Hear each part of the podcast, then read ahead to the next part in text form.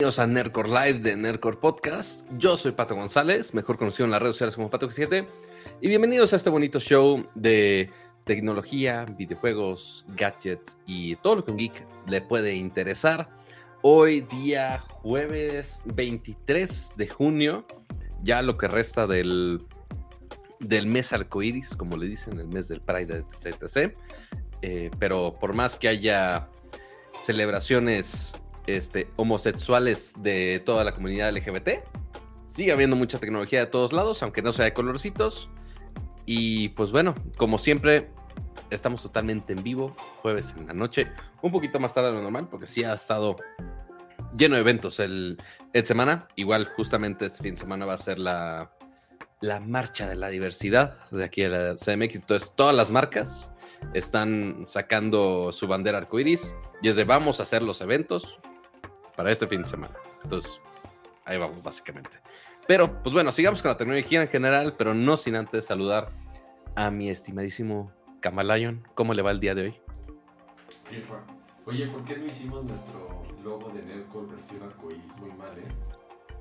Es que, híjole, nuestro diseñador gráfico, híjole, de, de dudosa reputación. Pues es que, pues es que no le pagan a ese pobre güey. No, le pagan. No le pagamos, entonces, pues, pues ya gratis está, está cabrón. ¿No le pagamos? Pues mira, di- dile con, con esa misma cara, dile a todos los del chat, con sus bonitos superchats, con los, con las membresías del canal, diles, diles con qué cara que no les pagan. No, y algo muy curioso también, Kama, este, son detalles menores, pero que uno haciendo la producción de todo esto se da cuenta. Cambiaste de toma, Kama. Cambiaste de lado tu carita. ¿Y eso por qué, por qué fue? No está usando la cámara de la Mac Studio. No, no, estoy Ok, usando la- bendito sea. No, no, no, no, no, es la, es la, es la, La Facecam. la- es la facecam. Ok. Eh, sí, por eso está así como, como de lado. Lo que sí- no- no sé Dígame en el chat, se el micro de Ramsas, ajá, justo les iba a decir, el micro de Ramsas se escucha lejos. Porque lo tengo O sea- lejos, más bien. Ligero de detalles técnicos, pero ya saben, arreglando problemas. O Porque, sea, sí, muy bonita, muy bonita la cámara, pero poner el micro lejos, en otro lado. Exacto. Ahí No, está, bueno. Ahí está. Más bien era porque no tenía. Porque no tenía. Porque No estamos había- medio güeyes a veces, Ahí amigos. está. Pero sí, el cambiar todo el setup, eh, digo, ya vimos, eh, ¿qué fue hace una o dos semanas? Ah, pues cuando llegó tu Mac Studio, que ya lo montaste y todo y presumiste tu setup.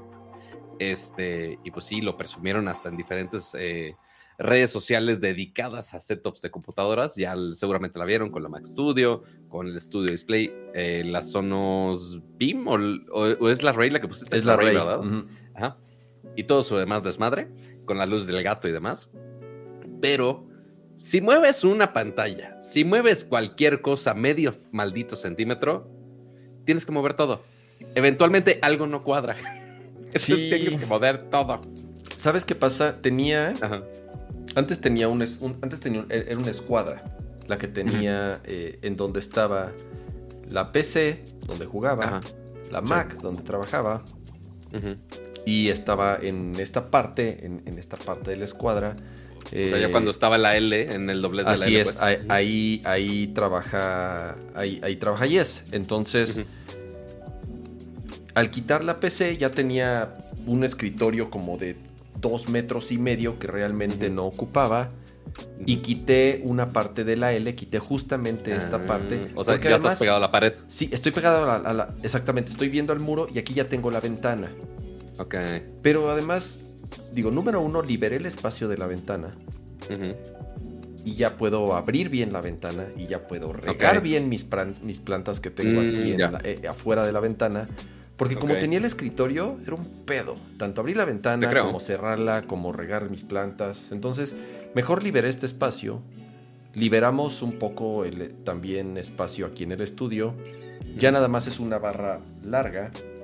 Y otra cosa que sucedía es que en, en- en mis llamadas en- del, de- trabajo, como daba justamente hacia, hacia este lado, Y estaba Yes trabajando. estaba Jess trabajando y no le gustaba salir. Eh, Siempre me decía, pues avísame no. cuando vayas a entrar a la llamada para no salir, para no salir. Ok, va. Entonces ya ahorita está de aquel lado y no se ve. O sea, incluso con esta toma que está súper abierta, no se alcanza a ver. eh, O sea, uno, de hecho, Yes. De hecho, está mejor que la toma esté, o sea, la facecam está más cerca de ti. O sea, comparación de cómo estaba. Así Entonces es. ya te da una toma mucho más cerrada. O sea, un poquito más parecida a lo que, eh, lo que tengo yo.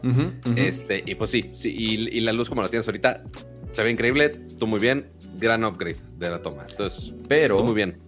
Otra vez. Estás al revés. Estoy al revés. ¿Quieres que lo voltee yo? No, No, es que no hay manera, porque los dos estamos volteando al mismo lado, cama. cállate, pato. Ahí está. y entonces lo que voy a hacer es. Voy a flipear tu toma. No, no, no. eh, Dios mío. O sea, ¿estamos de acuerdo, Cama? O sea, eso yo lo puedo hacer acá. O sea, tan sencillo como flip horizontal, ya ahí quedó. ¿Ok? ¿Para qué le haces tanto de show? Ya está, bien. ¿Prefieres eso? O sea, esto, esto se lee al revés, pero vale madre, no hay pedo. Ya cuando estemos jugando al. O sea, uno, eso también nos ayuda. Si yo comparto el, el browser, como va a estar al revés, también nos ayuda un poquito con cosas de copyright. A veces. A veces. Ah. Esa es gran técnica. Pero. ¿sabes qué va a pasar, Pato? Ahorita que pongas tu gameplay. Sí, lo volteo, no pasa nada. Bueno, no, no. ah, no, de hecho, no, te- el te gameplay pongo- está, el gameplay está en orden. Ah, está chingón. Entonces, nada más cambié mi toma. Entonces no pasa nada. Ok, ok. Todo tranquilo, todo bajo control. entonces Ahorita hablamos aquí, de Mario mira, Pucho. Y así hasta estamos, hasta veo a, a nuestros nada más ahora yo, ahora yo no estoy volteando del al, chat, al que, chat. Nos, que nos están acompañando. La otra es, como quité cosas, como quité un, es- prácticamente una parte del escritorio, y mis paneles de audio ahora están de aquel lado, no sé Ah. si haya más seco. Tengo la cortina, ya puedo cerrar bien la cortina. Entonces, en teoría, eso ayuda a absorber sonido, que no rebote tanto. Eh, te- mira, este es el primero que grabo. Déjame, si no me convence, puedo ajustar un poquito la cámara, un Que, poquito. que yo, yo la la verdad lo escucho bastante bien. Ok. Yo lo escucho bastante bien. La perfecto. toma te- la veo, la veo bastante bien, Ok. mucho mejor a como estaba antes. Muy bien, perfecto. Este, yo no, yo no le veo problema, pero pues aquí todo puede adaptarse, amiguitos, ya saben. Y aquí, al menos, digo, Kama tiene ahí dos lucecitas. Aquí hay cuatro innecesariamente, sin contar las del techo. Este, pero ya saben uno cómo le gusta batallar. Este, o ya si me pongo muy mamilas, ya hasta podemos hacer que la toma se mueva, ¿por qué no? Que se mueva conmigo. Ya si hago que este setup sea de, de stand-up y que voy a romper algo aquí. Mira, Creo que ya desconecté inclusive puedo algo. poner. Mira, si te fijas, creo que tiene. Ni el de la cámara me puede Espérame, apagar. ahí está. Mi lámpara. Ah, pero está muy potente. Sí. Eh, a ver si le bajo la intensidad. Tiene Pride Mode. Entonces,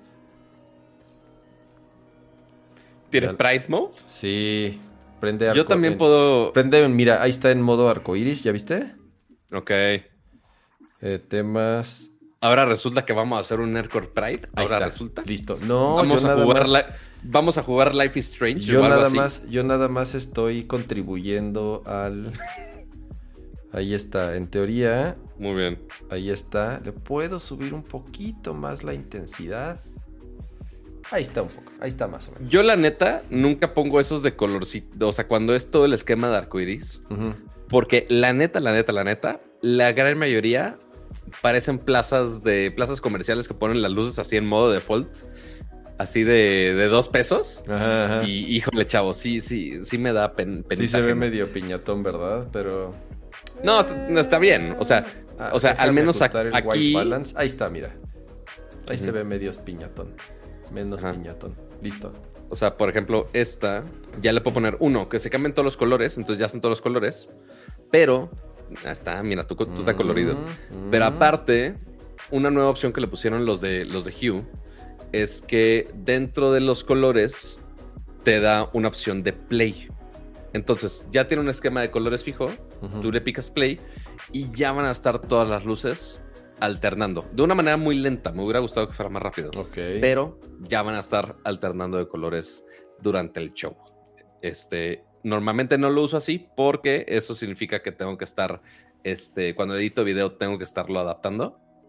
Este, pero pues igual funciona y ahorita en el show pues se va a ver cómo cambia todo el changar. Oye, bueno, me, dice, me dice rápido Israel que compre un cloud filter para el micro. No lo necesito. Eh, No. Sí sé cuál es. este micrófono realmente no lo necesita.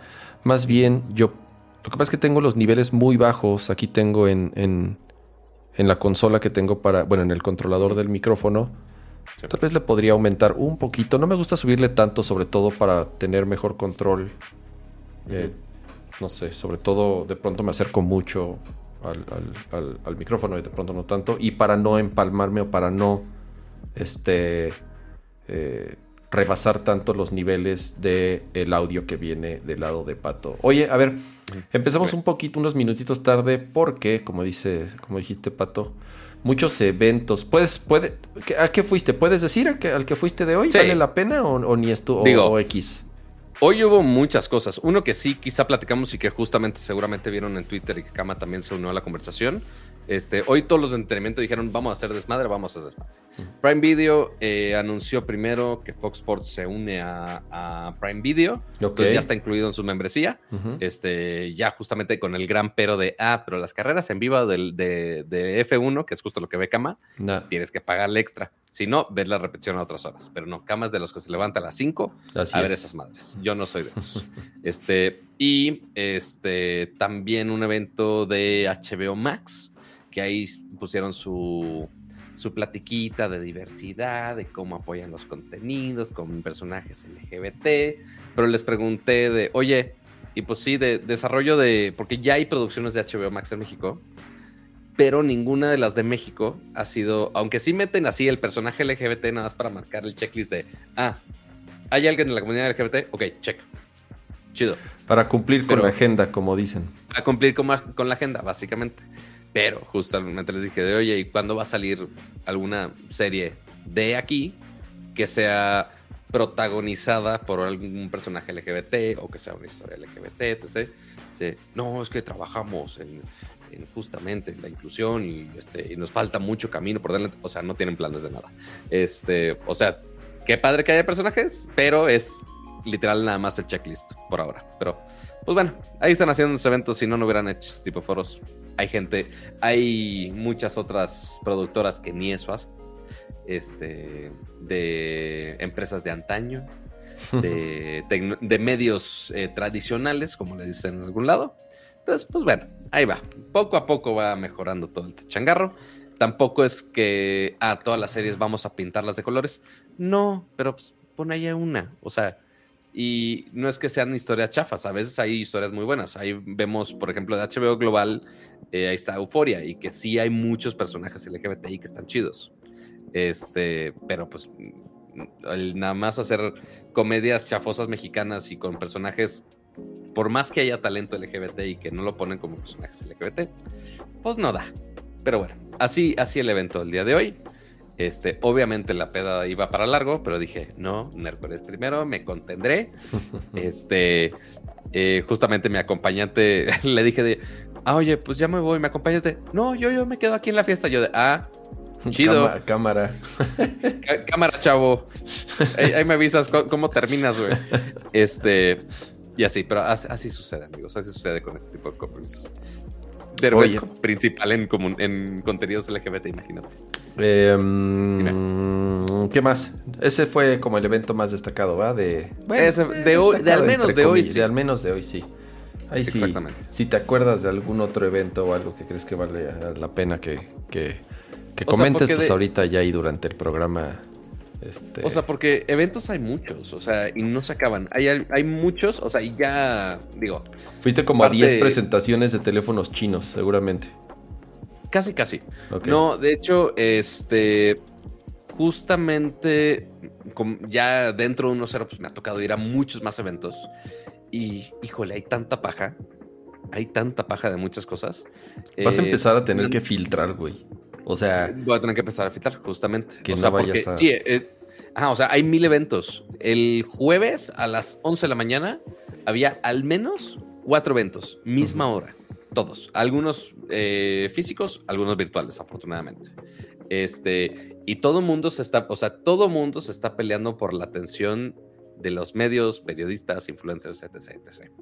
Este, entonces, imagínate, hoy en la mañana, eh, ya desde hace dos semanas, Ujú. los- nuestros amiguitos de AMD de, oye, vamos a tener un taller con este chico que es el encargado de componentes en, en México y la TAM. Yo, ah, pues, está chido, cool. Ya lo tenía agendado, ¿no? Amazon Video lo hace al mismo tiempo. Fue de, bueno, está bien, ahí divido entre el equipo de 1-0. Pero curiosamente, una semana después, Intel mandó su invitación de, ah, vamos a tener un taller el mismo jueves, una hora antes del día AMD. Es como de, ok, Sí, es, eh, curioso. Cur- curioso timing. Entonces ahí literal toda la mañana estuve en videollamadas. Este, pero sí, interesante. Ahí el, el estarse peleando y dividir. Este, porque sí, de- entre eventos de criptomonedas, Chale. de startups extrañas, de las mil y un tarjetas de crédito virtuales con mucha tecnología, este, que ya todo el mundo le están ensartando que hay anuncios en todos lados. Este, eventualmente todos quieren hacer evento de todo. Oye, Este, y, y ya todos presenciales, ¿va, Pato? Ya no hay COVID. Ya no hay COVID. Ya no, ya, no, ya, ya muchos sí se están limitando, ¿eh? ¿Sí? Este, por ¿Otra ejemplo, vez? el. Sí, no, sí, ya lo están tomando mucho en serio. Eh, por ejemplo, ahorita el de HBO, todos con prueba, todos con prueba. O Ok. sea, eh, eso es muy bueno y muy responsable de ellos. Hay algunos que sí de, oye, en sesiones, pero sin prueba. O algunos inclusive con sesiones y con prueba. Eh, ah, pues les compartí, seguramente vieron la historia ayer. Eh, hubo una casa de Amazon que justamente quiere mostrar la compatibilidad de Alejandra. No voy a decir el nombre del asistente porque se activa las casas de todos. Eh, la funcionalidad de que Alejandra puede estar en muchos dispositivos. Ya hablamos de Sonos. De, tú puedes tener a Alejandra en Sonos, aunque no sea un eco per se. Este, tú Pero puedes ha estado. tener. Sí, o sea, Ajá. siempre ha estado, pero hay gente que se le olvida que puede hacer eso. O sea, que dice, no, para tener a Alejandra necesito comprar un Echo Show, un Echo Dot, un lo que quieras. No, ya está. O sea, en, en los ROM, en, en la Sonos ROM yo lo uso a cada rato. Este, y pues me lo puedo llevar inclusive a cada rato, a cada lugar y siempre está conectado a Wi-Fi, lo cual está cool. Eh, lo que yo no sabía, por ejemplo, hay ya relojes también que tienen Alejandra, hay coches que ya tienen Alejandra, este, hay muchas cosas que ya se conectan eh, y literal el evento era todo eso, o sea, todos los partners, las teles que ya lo tienen integrado, este, que no necesitas comprar un Echo, sino que ya puedes usarlos. am- es, le llaman AVS, Amazon Voice Services Ujú. en todos lados. Entonces, justamente el intro de ese evento te recibía un, un ecocito y le preguntabas, eh, recibe a los invitados, algo así. Y ya te decía toda una letanía de, ah, está chido, pero ya si se hicieron su prueba, ya pueden pasar. Hmm. Si, si salieron positivos, la neta, la neta, hazte para atrás. Una cosa así decía. O sea, la neta la hacen muy bien el equipo de Amazon México. Este, y ya, muy petit comité, en sesiones, este, para que no haya mucha gente. Pero bueno, ya, esos son los eventos relevantes. Hue anunciaron unas lámparas nuevas, muy leve. Ese fue virtual, pero a nivel global. Este, ¿y qué otra con.? No, ya, fuera de ahí es como, eh, está bien, nada, nada realmente relevante. Afortunadamente, ya en cuanto a lanzamientos, nos hemos tranquilizado un poco. El, el show pasado fueron casi tres horas, yo creo, este, de todo lo que teníamos pendiente de tres. Este, y ahora ya eh, podemos hablar de todo con un poquito más de tranquilidad. No sé ustedes. Está bueno, pues vamos a empezar ya eh, con los temas de esta semana. Sí. Y el, el primer tema que tenemos es eh, que ya empezaron a salir justo hoy las reseñas de la MacBook Pro con M2. Recuerden que en el WWDC, el evento de Apple que sucedió hace un par de semanas, dos, tres semanas, presentaron eh, la siguiente generación de los chips M, en este caso el M2, y las dos primeras computadoras que lo van a tener, la nueva MacBook Air y la MacBook Pro de 13 pulgadas, la cual sigue siendo el diseño anterior, el diseño viejito que todavía tiene Touch Bar y es la única que ahorita ha salido a la venta. Ya a partir del viernes pasado se podía preordenar, incluso en México también. Pero la Air, que creo que es la que muchos están esperando, si es que, bueno, si están, si es que quieren comprar un- uno de estos equipos, Eh, creo yo, por lo menos la recomendación es espérense a la MacBook Air, que ya yo pienso en una o dos semanas a más tardar se van a poder preordenar, ya que pues sí, no nada más es el diseño, eh, que es completamente diferente, sino que además ya tiene otras ventajas que platicamos en la edición de WWDC. Hoy empezaron a salir ya las reseñas de la MacBook Pro y lo interesante es el chip. Al final, la computadora es la misma. O sea, ni siquiera vale la pena hablar de, la MacBook Pro porque es un diseño de hace 2016, 17, 19, 20, de hace 6 años. Ahí es un diseño muy viejo. No entiendo esa, esa MacBook. No sé si tenían muchos chasis ahí este eh, eh, sin utilizar con y el mantener el touch bar que todo el mundo odió y que ya ya en el obviamente en las versiones nuevas de las MacBook Pro ya lo quitaron porque no les hizo sentido en lo absoluto. Así es. Pero sí, o sea, nada más, básicamente les quedaron chasis y, ah, pues vamos a actualizarla con ¿Qué la le, M2. ¿Qué le ponemos? Sí, va a ser ciertas modificaciones en, en, la parte interna para que entre la batería, la motherboard nueva y el chip. Y de ahí en fuera es exactamente el mismo diseño de hace seis años. Ahora, el procesador. Eh, mucho de lo que ya se especulaba. Un brinco interesante, pero sin ser drástico. Es aproximadamente un entre un 15 a un 20% más rápido que un M1 normal. No, no hay grandes cambios, por ejemplo, en la batería, que era algo de lo que se especulaba de, de que podía estar todavía un poco más optimizado para la batería no es así porque incluso ahora el chip eh, tiene un poco más, alcanza un poco más de velocidad en los cores. Entonces tal vez ahí se compensa que a pesar de ser tal vez un poco eh, más, de estar mejor optimizado, podemos llamarlo así, en el consumo de la batería o incluso en la misma batería, al ser un chip un poco más rápido y al consumir un poquito más de energía, más o menos queda igual el consumo que el M1 normal. En donde sí hay algunas diferencias un poco mayores es en, el, en, los, en los gráficos.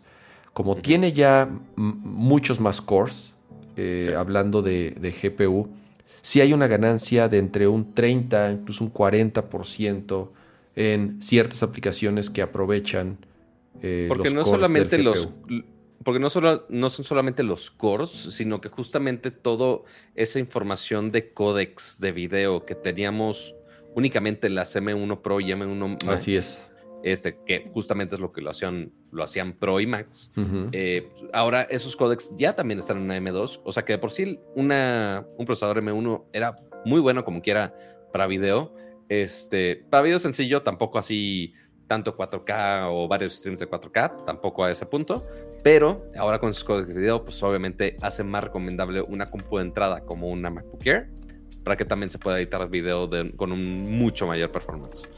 Sí, esa sí es una ventaja significativa. Como dices, ya trae ese hardware dedicado para eh, las tareas, las labores de edición y encoding de video.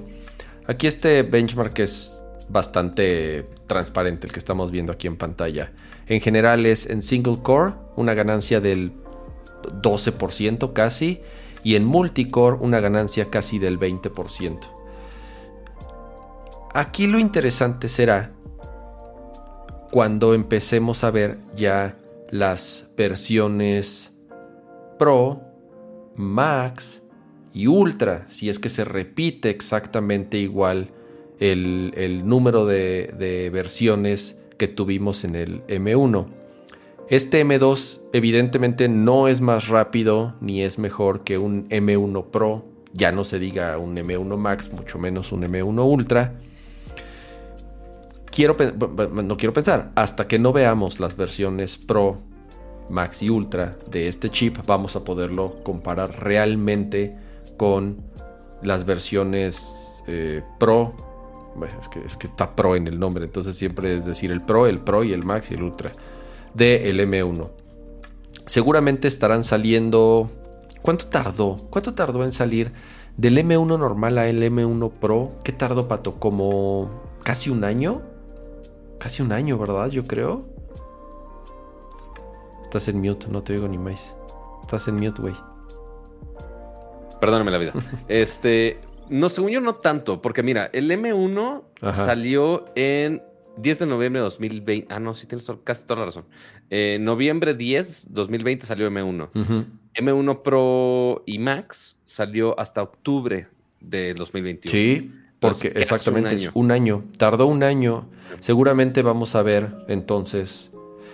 Yo no sé si te, te tarden un año completo. Quisiera pensar que los ciclos se van a acelerar un poquito ahora que ya tienen pues, más experiencia fabricando y diseñando. Uno, más experiencia. Dos, que se están, que están ya más activas las fábricas. Así es, esa es otra. Ya en teoría las líneas de producción ya no están tan atoradas y la distribución de componentes y todo ese desmadre ya no está tan atorado como el año pasado.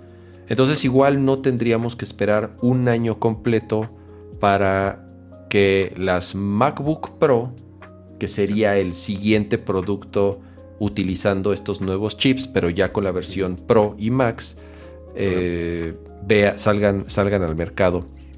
Yo la neta, si están interesados en comprar una M2, yo me esperaría a la Air y le pondría 16 en RAM. Mínimo. O sea, lo, sí, mal- porque lo malo es que sigue sigue siendo igual el mismo detalle de que no se puede, ajá, que no se puede mejorar. O sea, siempre están soldados, ya llevamos bastantes años con eso. Este, pero sí, 8 sí podría estar limitante para muchas cosas hoy en día. Este, justo en la, en la oficina 1.0, eh, justo me asignaron. Lastimosamente no se esperó sistemas a, porque yo ya sabía que venía otra Mac Ujú. y yo ya tengo una, pero dijeron, no, aquí está ya una M1, una MacBook Air M1, yo de, o sea, sí, pero con 8 gigas, pues digo, a comparación de la Así, mía, pues, ay, nada que fuchi- ver. fu- fuchila, ¿eh? Yo no quiero esto, dijiste. Ajá. No, lo que, lo que hice es que justamente esa compu, al- algunos del equipo de video de repente sí necesitan, porque usan desktop, entonces de, oye, de repente alguna cobertura que sí necesitan llevarse al laptop, eh, pues sí, la intentaron usar y fue de, híjole, güey, no, no, no, no, no, no da suficiente para lo que necesitamos nosotros. Este, porque sí, 8 gigas, pues sí, para andar editando videos 4K, pues no, no da. Pero habrá gente que sí, los 8 gigas, inclusive con la M1, es más que suficiente. Es lo que te iba a decir. Pero. ujú, M1, Pato, sigue siendo perfecta para el, güey, 95% de los usuarios que compran una MacBook Air. Si compras una MacBook Air es porque no vas a trabajar cosas, ajá, súper pesadas. Compras una MacBook Air porque te va a resolver muchísimos problemas, sobre todo de que la puedes llevar a cualquier lado, de que no pesa ni madres, de que la batería le dura le dura hora, le dura días Que- la batería que, el pes- que peso sí es gran problema con las. Con esta Pro Max específicamente. Güey, o sea, yo, Max. yo, Perdón, yo la, con la yo la M1 mía la tengo casi casi anclada al, al escritorio. Casi, casi. O sea, pesa un chingo. Y además me da pavor. O sea, me da pavor traerle la mochila y que te la roben. O que le Claro. pase algo. O que se caiga. O lo que Obvio. sea. Eh, no, no. La Air, de verdad, la Air es este. Pero a ver, Cama, Mm. vamos a poner este caso, justo lo que pone José Luis Valdivia en el chat. Porque ahí comparando con precios, o porque la M, M2 obviamente cuesta más. Entonces, aquí la pregunta al millón es: ¿una MacBook Air que puedes mejorar con 16 GB de RAM? O comprar la nueva MacBook Air, quizá con 8 de RAM, pero que ya tiene el M2. Entonces ahí sacrificas RAM, pero tienes más procesador. No, yo me iría, Igual. yo me iría por la M2 aunque tenga 8 GB en RAM. Nada más por el Pero dise- por- nada más por el diseño, por el diseño, Mm, bueno, por el nuevo, te- o sea, por el nuevo teclado, por la nueva pantalla, por la Eso nueva sí. cámara, por lo, porque tiene más puertos, porque tiene MagSafe, o, o sea, son muchísimos eh, o sea, los Si cambios. tienes una mejora de performance del procesador, obviamente pierdes un poquito el RAM, o sea, la multitarea quizás se limite un poco. Este, pero si lo que quieren es así performance y más bien, si lo que quieren es tener muchos tabs abiertas, muchas apps abiertas al mismo tiempo, si, eran, si son de esos. Pero, pero Pato, te digo la neta, de RAM. 8 ujú, no está, no está mal. Ta- ta- también tenemos, no está mal. tenemos la increíble. percepción de cómo funcionaba el RAM o de cómo funciona el RAM en una arquitectura x86. Ajá. Y no es igual. No Ah, funciona no, igual. Sobre todo por cómo está optimizada esta nueva arquitectura. No nos quedemos con esa idea de que puta, 8, 8 gigas es bien poquito. ¿Sí? Sí. O sea, no estoy diciendo que es lo ideal, pero tampoco es que la computadora no vaya a dar o que se vaya a quedar corta en la gran mayoría de las tareas para lo que la vas a utilizar. No es que la computadora diga, ya, ya no puedo abrirte otro tab o ya no te puedo abrir otra aplicación porque no tengo. O sea, por cómo funciona el swap, por cómo funciona, por la velocidad que tiene de lectura y escritura en, en el, en, el, en la memoria La y memoria cómo también. está transfiriendo eh, eh, la información entre una y otra, no, no, no el hecho de que tengas 8 gigas vas a sentirte con las manos atadas. Sí, si Claro. le puedes poner 16, a lo mejor le estás ampliando el tiempo de vida. A lo mejor en vez de que te Totalmente. dure 4 o 5 años, te va a durar 6 o 7 sin ningún problema. Tal vez es eso, que te va a durar más tiempo si le pones el doble, el doble de RAM. Pero si tú me dices una M1 con 16 o una M2 con una- o la nueva M2 con 8, bueno, con los ojos cerrados, la nueva, la nueva M2 con, con 8 Ahí GB. está. Ahí están las respuestas del millón. Las, pre- las preguntas difíciles de la vida, ahí están.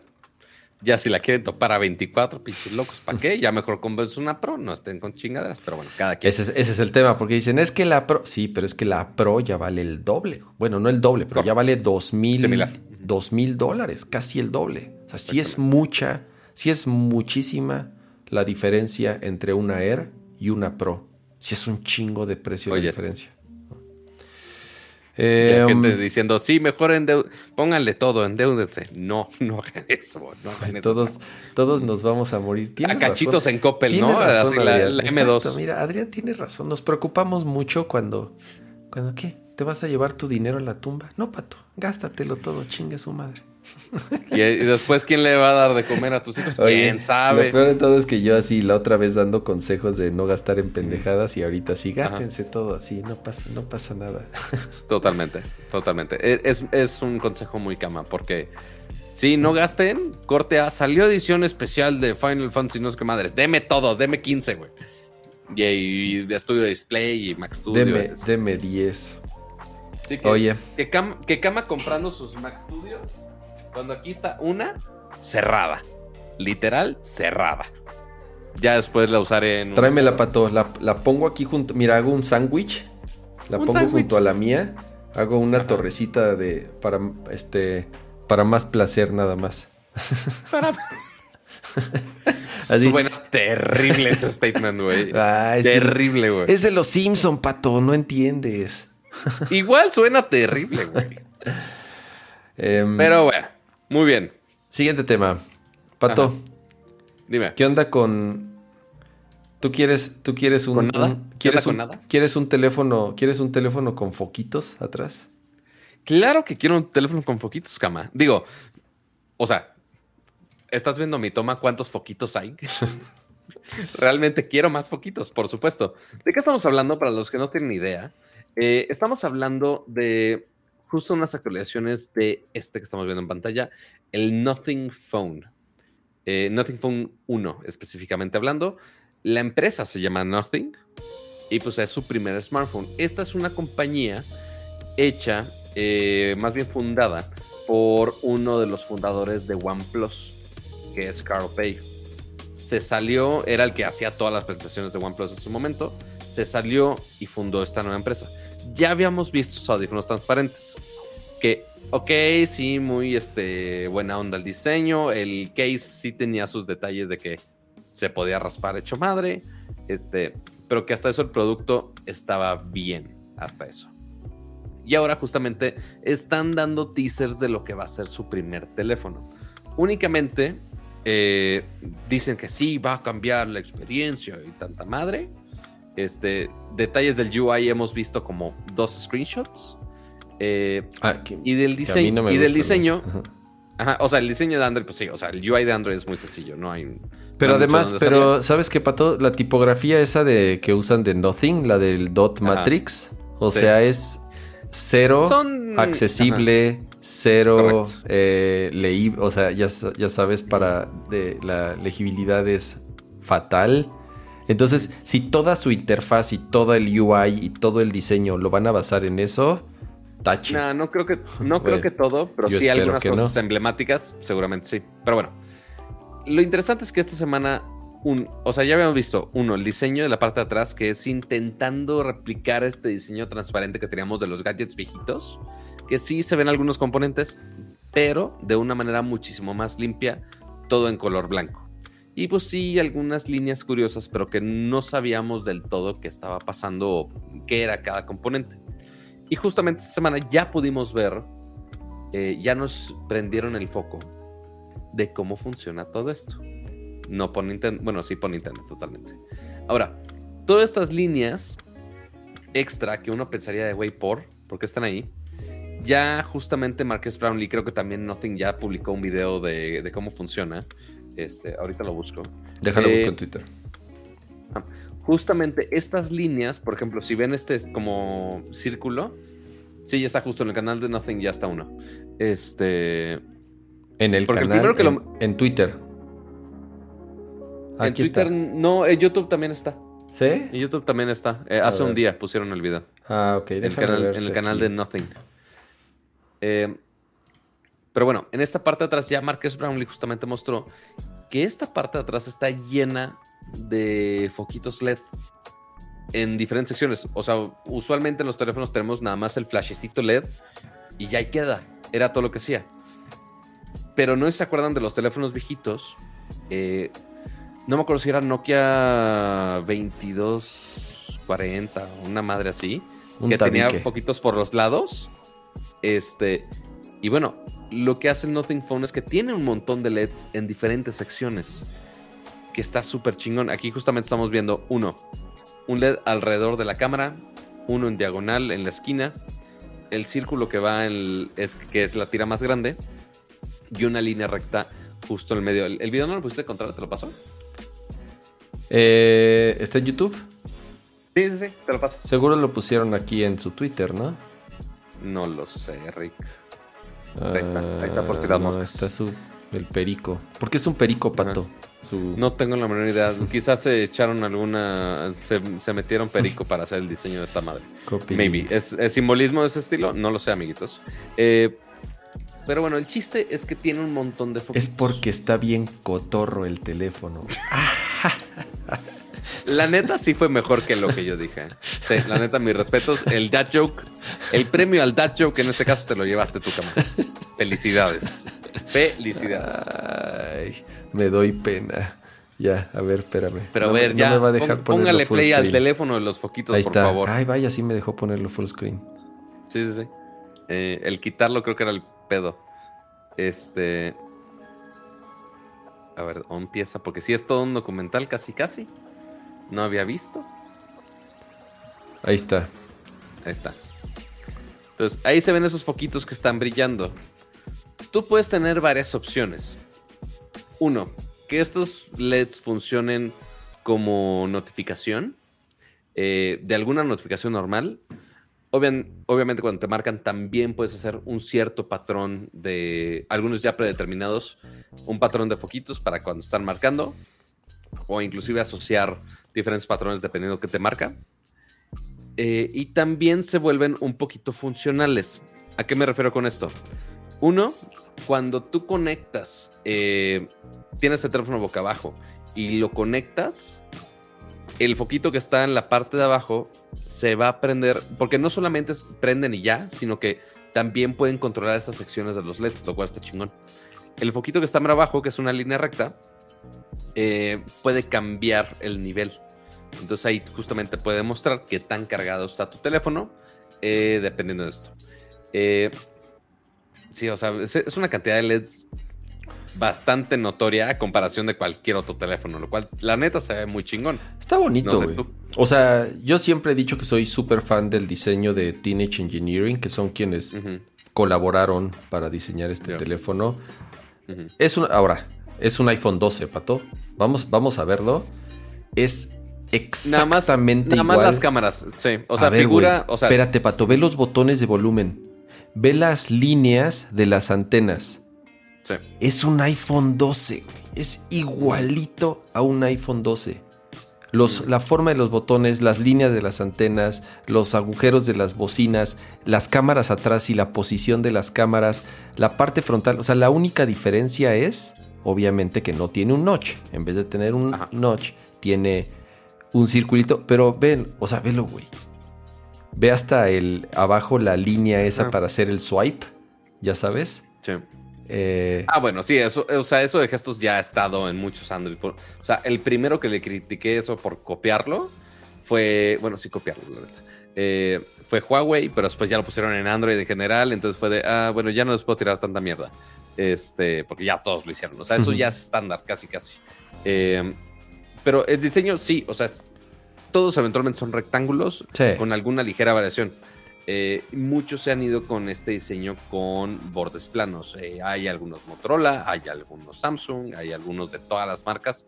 Eventualmente llegan eh, o regresan a veces a ese diseño con bordes eh, planos. Y es aquí el- en el iPhone hemos visto que están redondos, hay algunas generaciones que están planos. Y sí, justamente aquí es el diseño plano con algún, en muchas de las eh, facciones que decías justamente del iPhone muy similares. El donde están las antenna lines. eh, como, según yo, lo de las bocinas es distinto. Este, porque son como rejitas. ah, El iPhone sí son, o sea, puntito, rejitas, tiene que haber una perforación de algo. O sea, no le, no le van a inventar. No, no, yo lo sé, yo lo sé. Ah. Está, este, y, y- y de, y de verdad, o sea, me gusta el teléfono. El diseño, el diseño industrial está bien chingón. Las lucecitas están bien chingonas.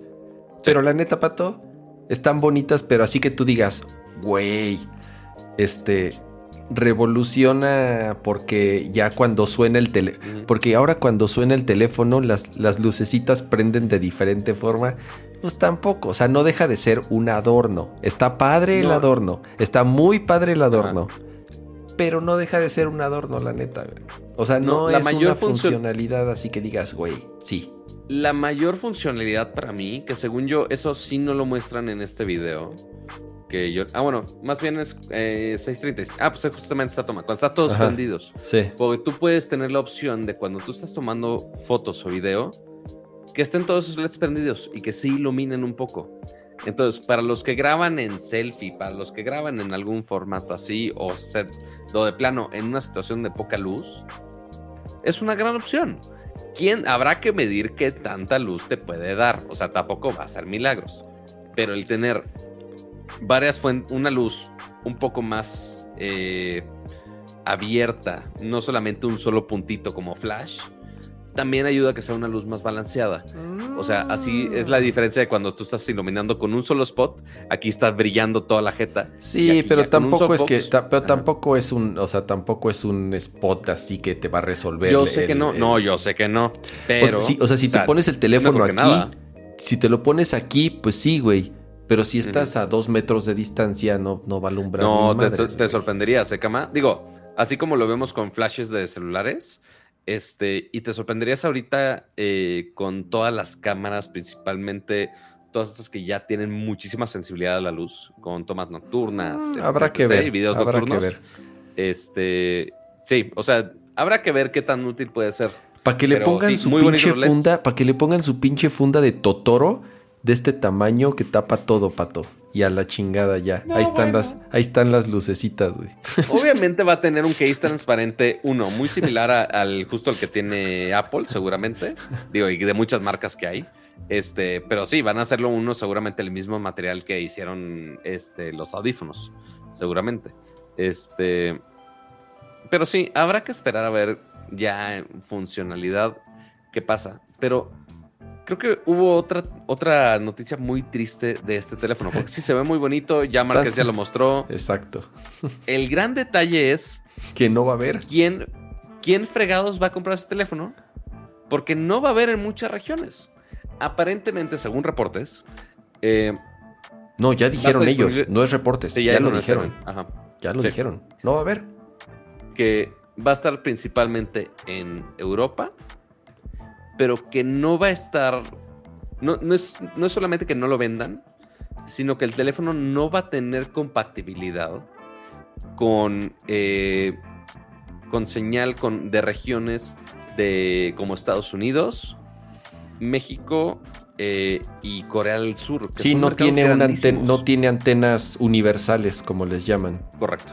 Como lo vimos hace ya muchos años, eh, en el iPhone sí me acuerdo mucho cuando dijeron de, sí, es un teléfono global. Y después ya todos hicieron justo que esté el- todas las antenas de todos lados. Y que así son la gran mayoría de teléfonos hoy en día. Este, es raro ver uno que no esté compatible con todas las, con todas las antenas de todos los eh, operadores del mundo. Pero extrañamente los de Nothing dijeron, no, vamos a bajarle el costo no poniendo antenas de ciertas regiones. Y fue justo lo que hicieron aquí. Entonces, por más que quieras, eres fan de, de Carl Pay, le compras el teléfono, te lo traes a México o a Estados Unidos, es muy probable que con tu operador celular, porque sí hay algunos operadores eh, muy, muy, muy, muy nichos, pero es muy probable que no funcione acá, güey. Entonces, por más que uno quisiera, por más que uno dice, güey, se ve chingón, no baja. Y va, a ver, y no, es, y no es que vaya a costar barato, ¿eh? seguramente va a costar mil dólares. Te lo puedo asegurar, Pato. Ajá. No creo O sea, que sea un uno, teléfono el- de menos de mil dólares. Totalmente. O sea, eso es uno. ¿Vas de teléfono premium? Totalmente. Dos, vamos a volver a las épocas de cuando empezó OnePlus. No sé si te acuerdas, pero los primeros OnePlus eran por invitación. Y estos también van a ser por invitación. O sea, las unidades que hay de estos es increíblemente limitada. No dijeron obviamente cuántos. Yo no sé si. Pero yo, sí van a- yo leí en algún lado que dijeron que eran 100. Yo no sé qué tan cierto sea que solamente iban a ser 100 edición. Que esta No es creo. esa primera edición de 100 unidades solamente. No, no estoy seguro a qué se referían. O si va a ser una edición aparte, diferente a esta, que solamente van a sacar 100 unidades. Y este sí es el que va a estar eh, con mayor disponibilidad. En algún lugar dije, leí o escuché. Que en, en StockX que van a haber 100 unidades de limitadas. Ah, ok, en StockX, ahí está. Con los gangsters esos que te venden los tenis a 10 veces, el, a, a 10 veces el precio o a 20 veces el precio, esos güeyes te lo van a zorrajar Sí, también. o sea, en- es. Ajá, esos güeyes van a tener 100 este, tres semanas antes del lanzamiento global, que es Mm. el 12 de julio. Este, entonces sí, o sea, es súper limitado ese ron, pero también justamente ya la venta en general también va a ser por emisión. Entonces, pues sí, limitado y limitado a un nivel que no lo podemos usar acá. Mira, Entonces, aquí, compatible únicamente con un pillofón. a diferencia de... ¿Cómo se llama el otro teléfono que fue un pinche mega fracaso? El que sacó este... ¿Cuál de todos, güey? Hay muchos. No, espérame. Eh, el el güey... un- Essential. El, el Essential, exactamente. Que ve- ves que fue un pinche fraude. Aquí por lo menos tienes la referencia de que OnePlus mm, hizo un poquito más y sigue vivo. Ya no es la misma compañía de antes, ya fue adquirida y ya, o sea, este güey ya la- y- y One- pero al deja- final OnePlus dejó de ser, OnePlus dejó de ser lo que predicaba. El, ah, el, never, el Never Settle y el, Exacto. el- justamente el romper eh, los flagship phones. Exactamente. Eran los flagship killers en algún momento. y a un costo accesible. Ya no, ya, o sea, ya OnePlus es, ya no es la compañía que en su momento quería y prometía ser. Ya no eres tan chido, chavo. Exactamente. Esta, güey, o sea, ¿qué, qué es lo que podría pasar? Número uno, que el teléfono no sea bueno. Simple y sencillamente que el teléfono no sea bueno. Sí, puede estar muy bonito el diseño, pero si la cámara es mala, si el performance es malo, Sí. si las actualizaciones de software no llegan, como es, como sucede siempre con, con- Sí. con teléfonos nuevos, sobre todo de Android, que no dependen muchas veces de ellos mismos las actualizaciones, que tienen problemas de distribución, que no tienen soporte, porque es una compañía nueva, chiquitita. No hay soporte, no hay centros, ¿Sí? no hay, o sea, sí, Ajá. pero es malo. Suele ser, ya sabes, o sea, suele ser muy complicado. ¿Por qué? Sí, Porque pero eso pensamos exactamente igual de cuando empezó OnePlus. Que eso es lo único que sí respalda a Carl Pay. Porque el de Essential, sí, o sea, salió de los equipos nativos de Android, iba a ser un teléfono. Ese güey no tenía experiencia con hardware. Ese güey no tenía experiencia lanzando una empresa y dándole soporte y manteniéndola, Ujú, etc, etc. Este güey ya lo hizo. Sí, por Y eso lo hizo digo muy que, bien con que- OnePlus. que la historia de OnePlus sí respalda un poco más este teléfono. No es, no es que un, cualquier don, don desconocido diga, ah, pues aquí está mi teléfono que acabo de sacar. No, aquí sí hay un poco más de historia detrás que te da Correcto. cierto respaldo. Pero al mismo, o sea, pero tampoco es ninguna garantía. Si el teléfono no es bueno, si el teléfono no vende bien y si en cualquier momento no funciona, pues ya, güey, o sea, será- se volverá a ser un- una de esas compañías que sacan un teléfono y se van al traste y nunca vuelve y ya no habrá una segunda generación. Y que se Correcto. muere la compañía y si tú lo compraste, pues te la pelas porque ya no vas a ver un update de tu teléfono y ya se va a quedar atorado en la versión de Android que lo compraste. Ese sería como lo único por lo que yo quisiera ser un poco más precavido y no diría, ah, está padrísimo, se los recomiendo, cómprenlo. Mm, No, Ujú. eh, porque es una compañía nueva. Por más quien esté Correcto. detrás, es una compañía nueva. Y pues hacer teléfonos y darles soporte y darles garantía y mantenerlos y actualizaciones no, no está tan, no está tan, tan, No es nada fácil. Exactamente, No es nada, nada fácil. Está muy bonito el teléfono, sí, está bien bonito. Eh, tiene gimmicks interesantes ahí con lo de sus lucecitas, pero bueno, creo que ya en sí la presentación formal es como en dos semanas, algo así, en donde ya van a mostrar la interfaz, ya van a dar los detalles técnicos, ya van a decir qué es lo que va, qué, qué- qué cámaras tiene, bla, bla, bla, bla, bla. Ya, todos los detalles. Quiero Sí, pensar que 12 de julio costos, ya debe estar a la venta. así es, costos, en qué países y en qué regiones va a estar disponible. Y a lo mejor anuncian, ah, y en seis meses va a estar disponible en más países. Ah, ok. Y entonces ahí sí ya eh, estaría interesante ver eh, eh, qué estrategia toman, sobre todo en esta tan importante primer generación en este lanzamiento. ¿no? Pero bueno, Correcto. ese es el Nothing Phone, el cual hizo ¿Eso fue nada? mucho ruido, así es. Hizo mucho ruido esta semana. Eh, ya lo comentaremos cuando sea la presentación. Oye, Pato, esos eran nuestros temas de tecnología. Va pleca, ¿verdad? vamos con Pleca de videojuegos con Star Fox viejito. Porque Em, al- algo que tenemos que agregar, Cama, de los ¿Qué, temas qué? Que, que pusiste, eh, tenemos que agregar que justamente el día de hoy, Cama, Ujú, hoy 23 de junio. Eh, por si no vieron el TikTok y el video que se subió el día de hoy en 1.0 Gaming, eh, nos podemos sentir un chingo más viejitos porque hoy fue el cumpleaños número 26 del Nintendo 64. Justo el día de hoy. Entonces, para que les caigan encima así todos los años atrás de la consola. Este, y digo, sigue siendo de los de las consolas mm, favoritas de muchos eh, fans de los videojuegos. Obviamente también algunos eh, nintenderos que lo siguen considerando como parteaguas de muchas cosas. Este, con algunos juegos buenos, con algunos juegos no tan buenos. Y con, con juegos tan emblemáticos que Nintendo nos los sigue vendiendo una y otra y otra y otra y otra vez. Hasta con un servicio de suscripción que muchos siguen pagando todavía. Este, entonces ahí, fel- felicitaciones al- a la bonita consola. Yo fui, mi primer consola, imagínate. yo fui a la boom, Ajá. a la presentación del Nintendo 64. No, bueno. Antes de que. Cuando, sí, justo cuando lo iban a traer a la venta a México. No me acuerdo la fecha, pero sí, hace 26 años seguramente, o un poco más. Eh, había un antro horrible ahí por satélite que se llamaba La Boom. Ok. Y ahí hicieron las presentaciones Ajá. del Nintendo 64.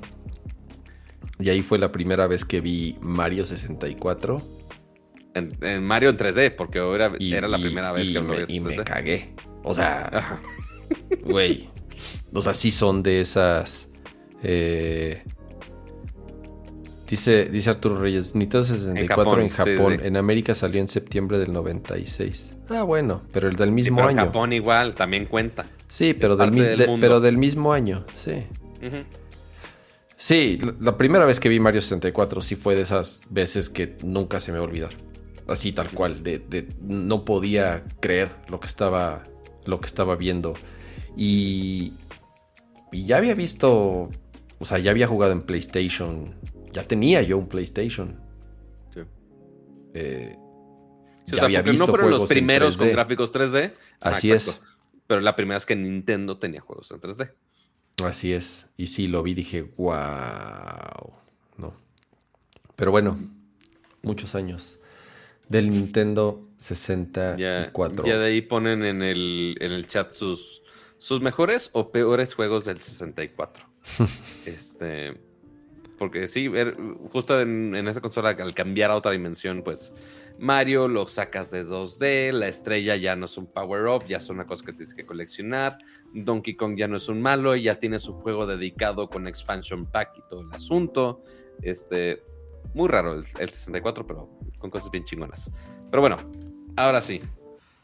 ¿Qué es, ¿Con qué seguimos? Seguimos ¿Qué con seguimos? Nintendo. Y es que ayer. ¿Sí fue Ajá. ayer? ¿Ayer? Sí, sí fue Sí. ayer. Ajá, sí, sí. Hubo un. eh, no Nintendo Direct como tal, sino hubo un Xenoblade Direct. Porque hubo un stream de más o menos 20 y algo minutos, duró un poquito más de 20 minutos, en donde ya mostraron muchos detalles de eh, Xenoblade Chronicles 3 que estarán lanzando a finales del mes que entra. Muchos se enojaron porque fue así de ¿qué? ¿Qué? ¿Por qué nada más de Xenoblade? Pues ya es estaba que- anunciado, chavos. Ya, número. Y, y- y la, la- la otra es, pues tienen que hacerle ruido al juego. El juego sale el mes que Correcto. entra. Tienen que hacerle ruido para que venda. Eh, Porque eh, no, o sea, recordemos a que lo adelantaron. Porque ahí había conflicto de fechas, justo lo comentamos en su momento. Eh, había conflicto de fechas entre lanzamientos de Xenoblade, de Splatoon. eh, no me acuerdo cuáles otros de Nintendo que también medio competían con la fecha de septiembre. Este, Pokémon creo que también. Este, y justamente decidieron mover Xenoblade Chronicles 3 eh, unos meses antes para que justamente no se roben ese ruido, ¿no? Que no estén este, pisando entre ellos. Lo cual es muy raro, muy raro en el mundo de desarrollo de videojuegos. Normalmente escuchamos, o digo, y hoy en día es retraso tras retraso tras retraso. Nintendo dijo, ah, pues vamos a adelantarlo un medio año, ¿por qué no? O sea, sí lo tenían bien planchado. Este, igual esperemos no afecte el resultado final de, del juego. No, Y este ya lo digo, tenían. Este ya está terminado, Pato. Hay rumores. Yo me acuerdo, lo platicamos en un Nerdcore a finales del año pasado. Ajá. eh, yo ya había leído que Xenoblade Chronicles 3 estaba terminado. Solamente estaban ahí afinando algunos detalles, pero que el juego ya estaba casi terminado o terminado y que en cualquier momento lo anunciaban. Sí se tardó un poquito más de lo, de lo que yo pensé. Y aún, pero, pero por eso lo adelantaron. Dijeron, a ver, vieron su calendario. Seguramente lo que pasó es que Splatoon 3, ese sí lo tuvieron que atrasar porque todavía no lo terminaban. Y para no saturar las fechas, dijeron, ok, vamos a empujar un poquito Xenoblade Chronicles 3 para darle algo de aire al siguiente lanzamiento fuerte que es eh, Splatoon. Ya después vendrá Pokémon. Y ya el año que entra será Zelda. O por lo menos son de los, de los únicos que tenemos confirmados que existen hasta el momento. A reserva de que se cumplan los rumores de que la próxima semana sí tendríamos un Nintendo Direct completo, o por lo menos en el formato Sí, porque había muchos rumores. tradicional. Porque eh, extrañamente, o sea, hicieron este eh, direct de Xenoblade y aprovechamos. Alex Fierros dice: Gracias por su superchat de 49 pesitos. Dice: Para el control destino N64 de Ramsa. Saludos. Muchas ¿Cuál es gracias? Alex. Pero lo último que harías comprar un control de Nintendo 64 es el pinche peor control de la historia. No, bueno. Que, que fue el primero, o sea, ya entre los fun packs que tuve que, re- que revisar, fue el primero con un analog, analog stick.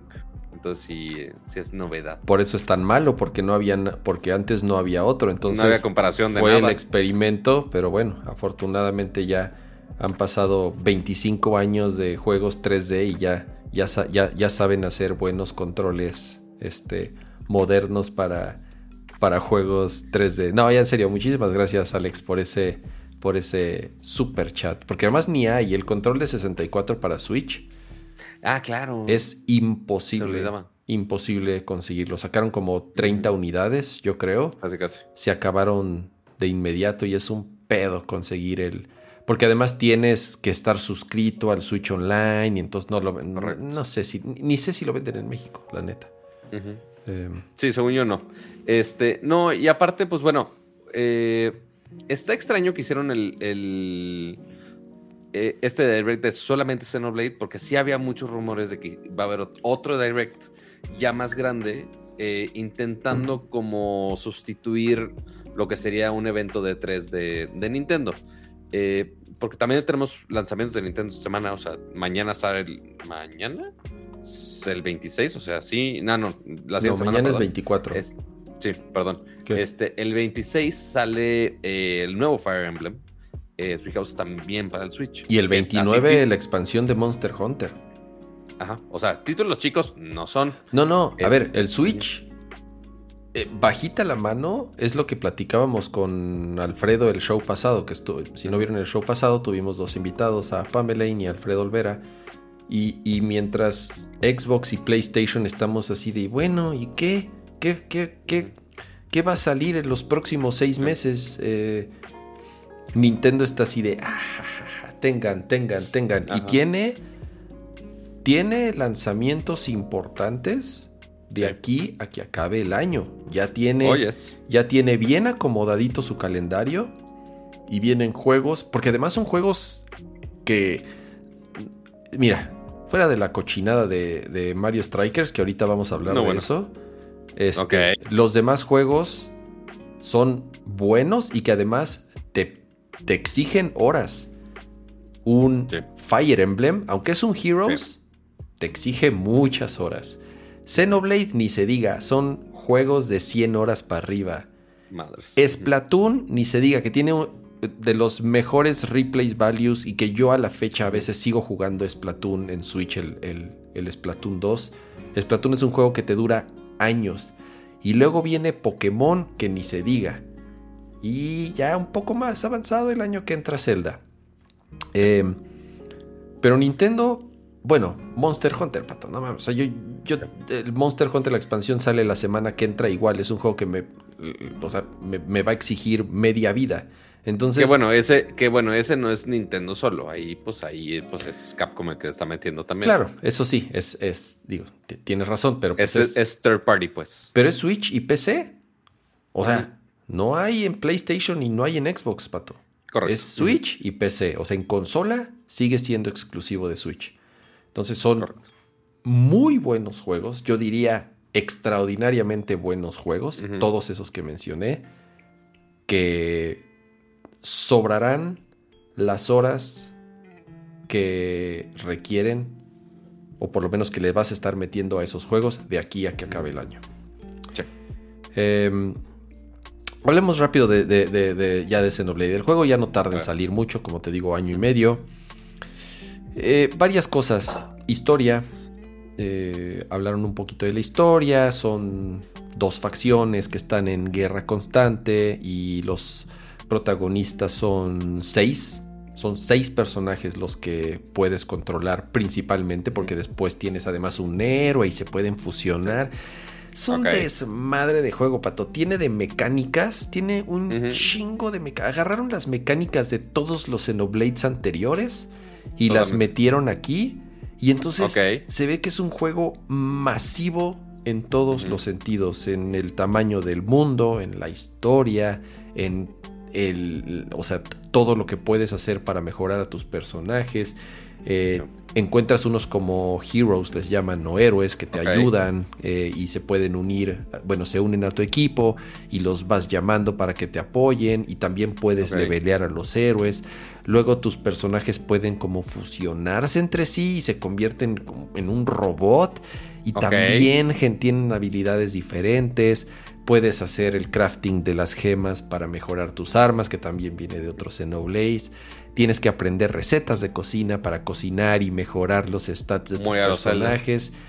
Tiene una mecánica que ha estado en los Xenoblades anteriores en donde tienes que hablar con las con la gentecita de todos los pueblos y te van dando misiones, porque además esa es otra. Side missions y side stories hay, hay 5000.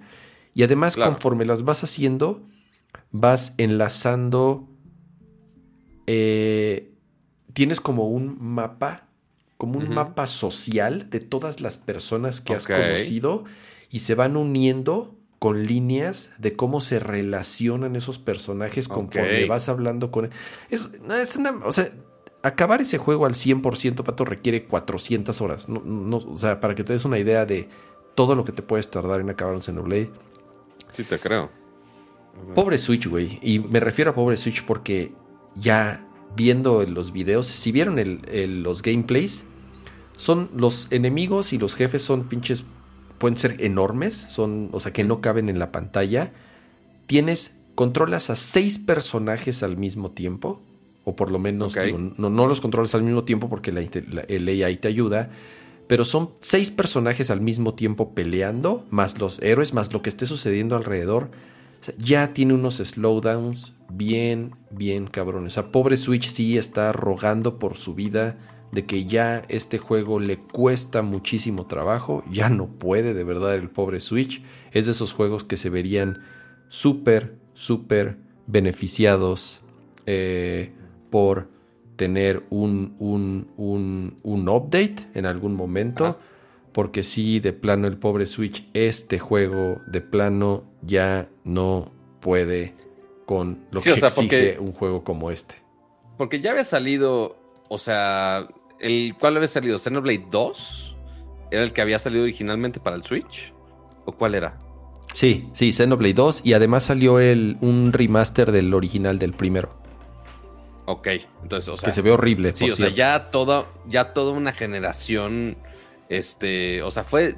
Y fue casi casi el inicio de la generación, ¿no? Si no me equivoco. El lanzamiento de, de Xenoblade, el Xenoblade 2. Xenoblade 2 salió el primer año del Switch. Ok, y ya después de. ¿Cuántos años ya? ¿Siete pues años? Cinco, cinco, ya cumplió cinco años el Switch. Mm, bueno, ya, ya llevamos un chingo. Este, y pues sí, justamente pues, ya tenemos siete años del Switch y como quiera, queriéndole meter más todavía, o sea, debe llegar algún momento donde la optimización pues ya no dé. O sea, no, no puede hacer magia la pobre consolita. No. ¿Bajaste el demo del Heroes? No, no, lo he mm, jugado. Ok.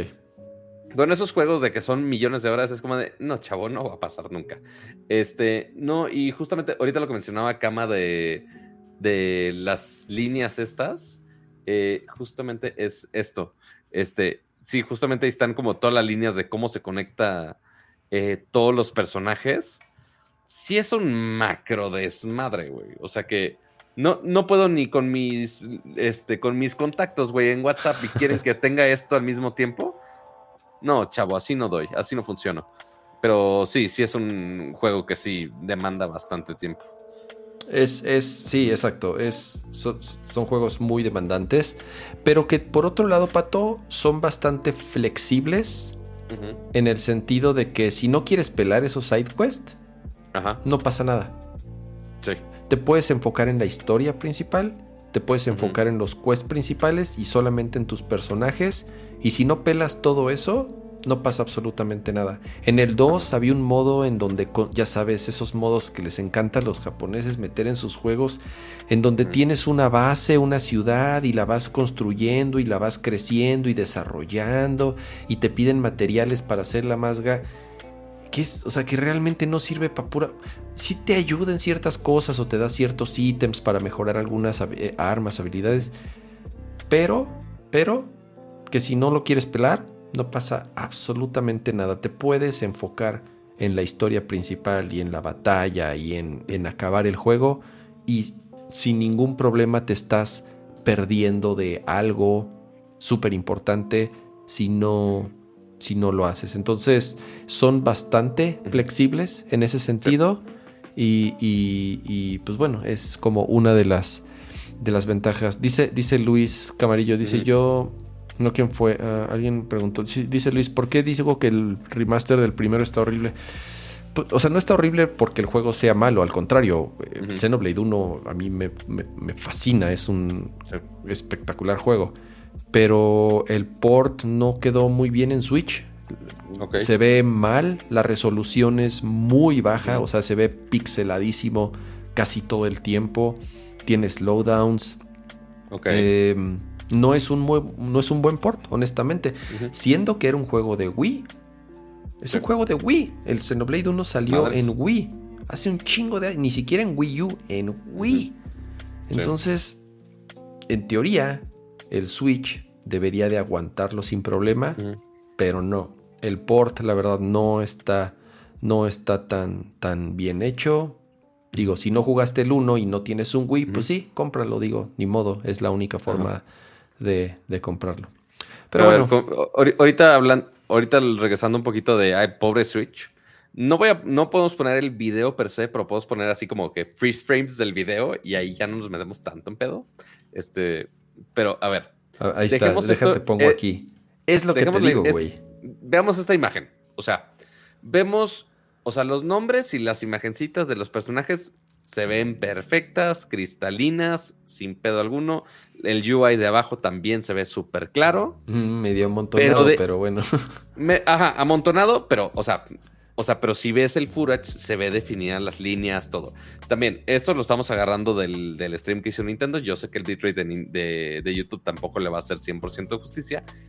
Pero, güey, el video de atrás, o sea, ya donde están los monos, donde está el monstruo, donde está el escenario, está en que 360 por 240 la resolución. Es que ese es el problema. O sea, el, el pedo del Switch es que te va dropeando la resolución para que no. O sea, te va bajando la resolución, es, una resolución dinámica que dependiendo de la situación se va ajustando para que el juego siga corriendo eh, con el mínimo requerimiento.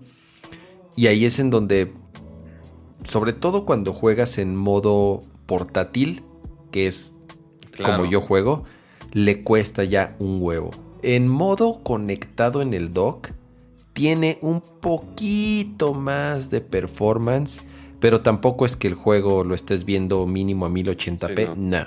la neta. Ni de chiste. La, neta no. O sea, aquí, o sea, todo es. O sea, todo esto, donde están los números, donde están los personajes.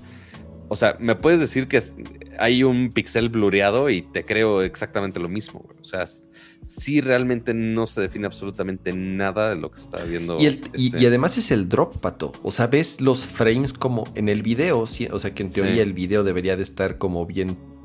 bueno, por lo menos se vieron. Por lo menos se vieron honestos, no truquearon ahí el frame rate. Sí se ve el frame, el frame rate real y sí tiene unos drops así eh, infames. Muchísimas gracias a Alex Fierros por ese super chat. Dice, para el no, no, perdón, no, eh, eh, ese ya lo habíamos pasado. Oye, ¿qué pasó? ¿Por qué no avanzó este? El siguiente superchat fue de AR Offline. Dice, muy bueno el live, como siempre. Muchas gracias, muchas gracias. Dice, para el cafecito, eso sí. ¿A estas horas? Ahí sí, no, no para estas horas, pero para mañana, oye, claro que sí, este, ahí está, ya se actualizó el chat, se tardó un poquito en, en actualizar. Muchísimas gracias a AR Offline por ese superchat. Sí, o sea, igual estas escenas exactas, o sea, todo está pixeleado horrible, sí, con una resolución muy, muy, muy vaga.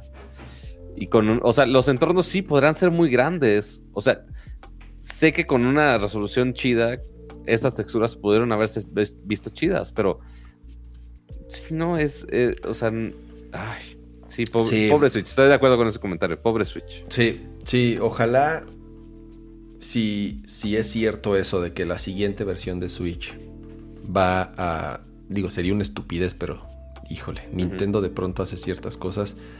Si da soporte a los juegos del Switch actual y ayuda al performance, ya sea en resolución y en frame rate, pero que podamos seguir jugando los mismos juegos, este sería uno de los que se verían inmediatamente beneficiados por tener un Switch un poquito más capaz. Más choncho. Oyes. Em, Pero a ver, Caba, te lo vas a comprar como quieras. ah, no, claro, y lo voy a jugar y lo voy a acabar y seguramente me va a Y encantar. platinar y mil cosas. Sí, sí, sí, ese juego. Pero es lo que te digo, Pato. O sea, tengo, voy a tener. La próxima semana sale Monster Hunter. Y luego va a tener un mes para jugar Sí. Monster Hunter antes de que salga este. Está cañón, porque son juegos. Ambos son juegos súper, súper Demandantes de tiempo. demandantes. Eh, miau, miau. ¿Qué sigue? Eh, Acabas de hacer miau miau. Miau, miau, miau. Así cuando. Miau, miau, miau, miau, miau, miau, miau, miau. Voy a hacer. Miau, miau, miau. Ya va, ya va a escribir con ubus, este. Ya va a hacer memes de gatos, es que va a salir es de furro al rato. No, es que fui a ver este. Fui a ver eh, Lightyear. Y fui Mm, súper fan del miau, miau, miau, miau, miau, miau, miau, miau. El loading. Está bien. sí, totalmente. Todos. Estoy, estoy totalmente de acuerdo. Sí, vayan a verla. Está bien Miau, cagado. y miau, miau. principalmente el. Vi- ¿Viste la edición especial que están.? No sé si lo viste en mi Twitter. Vi tu, vi, vi tu tweet de 400 dólares el juguetito. Un pinche Sox de 400 dólares y ni es inteligente ni nada. Es nada más un pinche gato de plástico. Pero, oh well, se ve bonito. Muy bien, ¿con qué seguimos el día de hoy, Kama? Eh, rápido, entrevistaron a Yoshida-san, el productor de Final Fantasy XVI, y dio ahí algunos detalles que, por lo menos en lo que sale el juego, nos podemos dar una ligera idea de qué esperar con Final Fantasy XVI. Hubo un tráiler nuevo que mostraron eh, hace una semanita en este stream que hicieron del aniversario de Final Fantasy VII. Y sí, mostraron ahí algunas escenas nuevas, mostraron ahí de nuevo algunos personajes, un poquito más de detalle de la historia.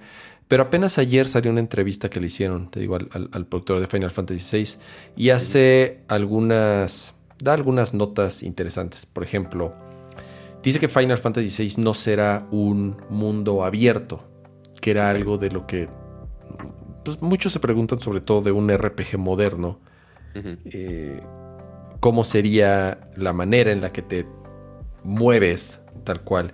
Y lo que dice es que no, que más bien va a ser un mundo por zonas que estarán entrelazadas entre sí. Y de ahí de inmediato haces referencia a juegos como Final Fantasy XII o incluso Final Fantasy XIV. ¿no? Entonces, lo cual eh, a, mí no, a mí no me parece malo, porque muchos se quejaron, no, a mí me gustaría que fuera un mundo abierto. Creo que no es necesario que, que- que los RPGs tengan mundos abiertos para sentirse eso, abiertos. Sí, no necesariamente. Ajá. Porque muchas veces el hecho de tener, entre comillas, mundos abiertos, lo único que genera es tener un chingo de espacio muerto. O zonas que no sirven de nada, que son simple y sencillamente para moverte de un lugar a otro. En cambio, si jugaron Final Fantasy XII o si juegan Final Fantasy XIV en línea, se darán cuenta que esa fórmula funciona mucho mejor. Son zonas muy bien diseñadas que simple y sencillamente tienes distintos medios para. Transportante entre una y otra, ya sea en vehículos o ya sea teletransportándose eh, como tal.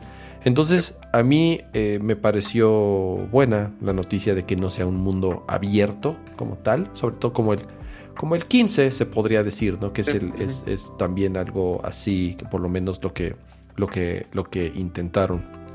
Eh, la otra es, hablaron un poco del sistema de batalla, eh, que ya vas a controlar solamente al personaje principal.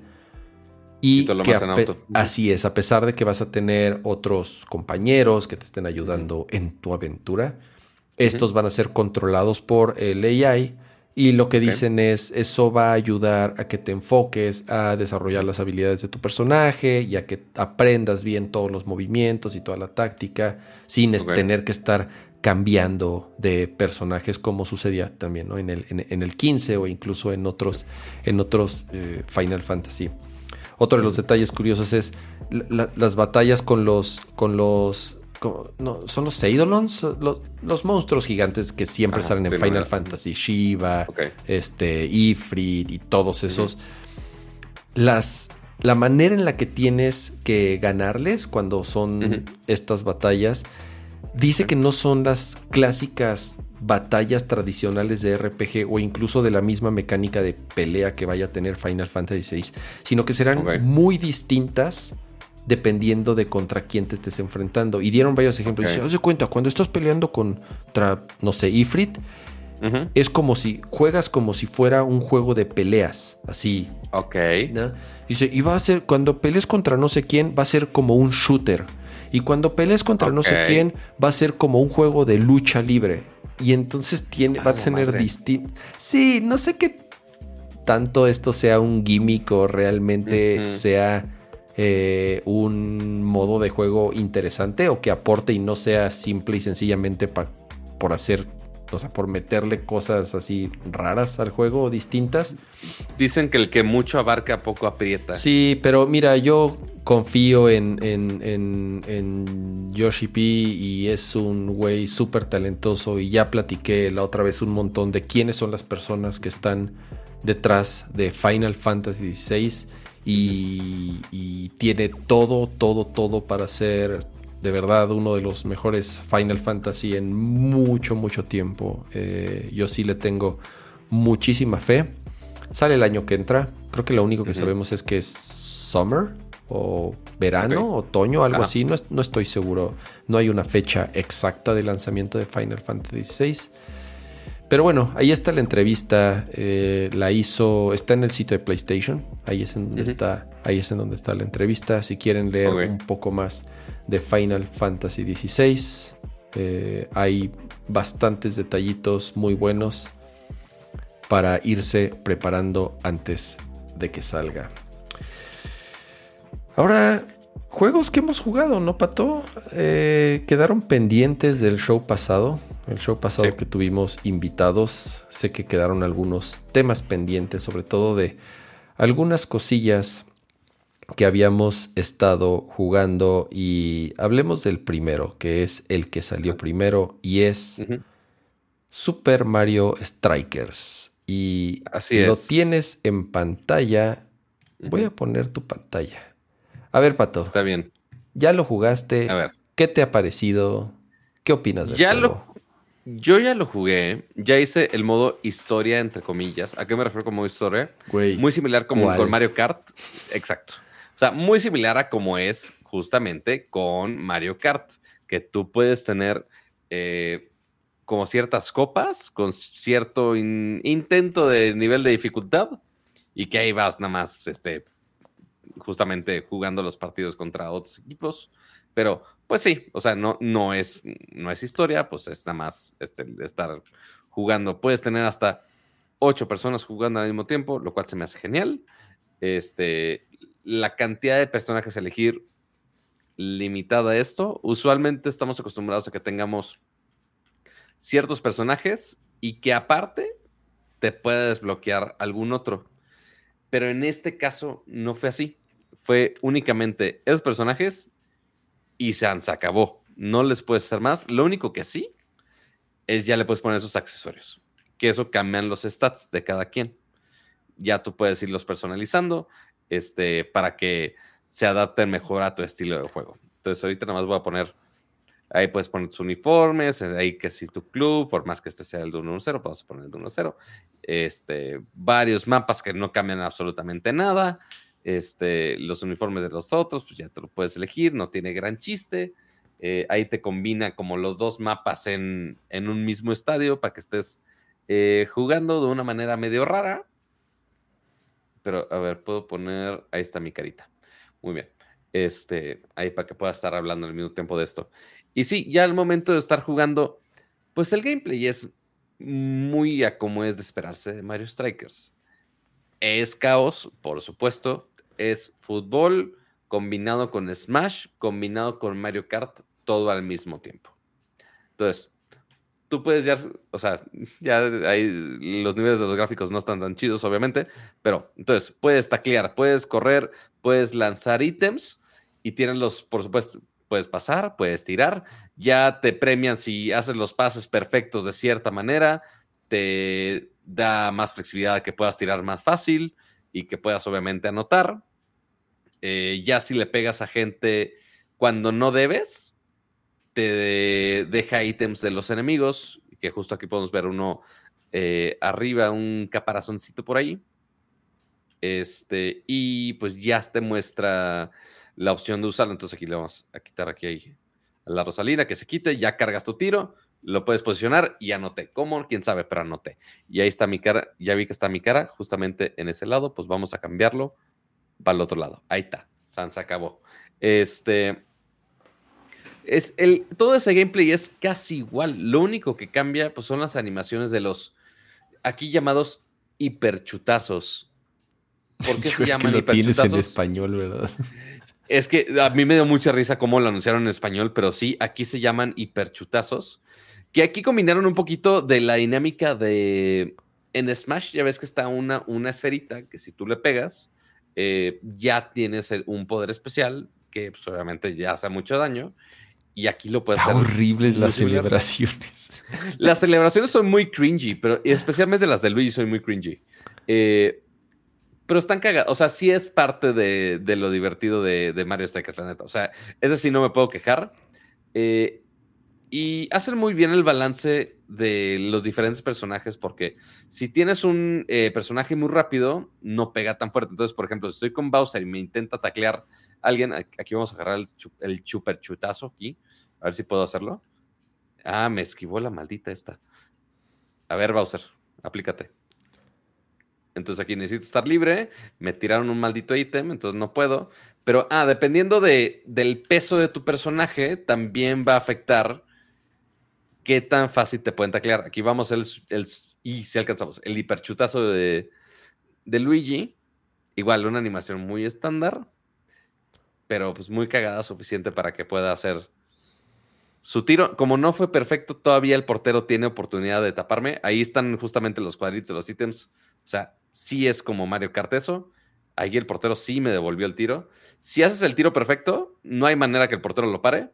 Este, y cuenta el doble. ¿Por qué? Porque así es. Y así es caótico el, desmadre. Este, y está, o sea, como single player, pues, está bien. Siento yo que va a estar mucho más divertido. Eh, porque aquí recordemos que ya es por fin un Mario Strikers que ya tiene modo multijugador online. Y que no está tan mal. Uno esperaría que el matchmaking de Nintendo sea horrible, pero sí pude hacer algunas partidas con amigos, entonces estuvo bien, no lo sufrí tanto como, como lo hubieran pensado. A ver, déjenme hacer el maldito hiperchutazo por el amor de Jebus. A ver el de Yoshi. Ahí está, perfecto. Ahí ya no puede parar el portero. Entonces vamos a ver a Yoshi empollando su, su balón daña un poco. Tardan siglos esas pinches animaciones. Tardan siglos las animaciones, pues parte el chiste. Cada hiperchutazo tiene un efecto distinto en el campo y los personajes. Eh, y su celebración muy cagada. Y ya, está muy sencilla. Pero, y ahí la repetición y todo. Hasta eso no lo sufrí tanto. Muy sencillo. Me hubiera gustado que tuviera más opciones, que tuviera más opciones de desbloquear personajes. Eh, pero sí, esto lo intenta compensar con los accesorios que puedes desbloquear uno que otro más elevado en su momento, pero necesitas pasar toda la historia, todas las copas. ¿Tú, Kama, ya lo jugaste? Ya, ya ¿Tú lo qué jugué. sentiste al respecto? Estoy encabronado. O sea... ¿Sí, de plano? ¿Sabes qué? Pero ya habías jugado el Otto Strikers, ¿no? Sí, pero... A ver, sí, pero en, en, en, el de GameCube creo que fue. Pero, a ver, güey. en Wii había uno también. El juego honesta, y es exactamente lo que dice José Luis Valdivia en el chat. Dice, ¿vale la pena pagar los 1400 pesos? No, güey. No. Ni a madrazos. Eso sí, estoy, ajá. O sea, yo sí estoy. Pocas veces me arrepiento de comprar un juego, güey. Porque es lo que más me gusta. Me gusta comprar juegos, güey. Es, en lo que me gasto gran parte de mi dinero, en juegos. Rara vez me arrepiento de comprar un juego, güey. Rara vez me arrepiento de comprar un juego de Nintendo. Sí. Este es de los juegos que digo, puta, qué mal me siento haber pagado 1400 pesos por un juego que honestamente parece un minijuego de Mario Party. O sea, sí. Es, es, es un, es un minijuego de Mario Party, Pato. No tienes modo historia. Sí. No tienes retos.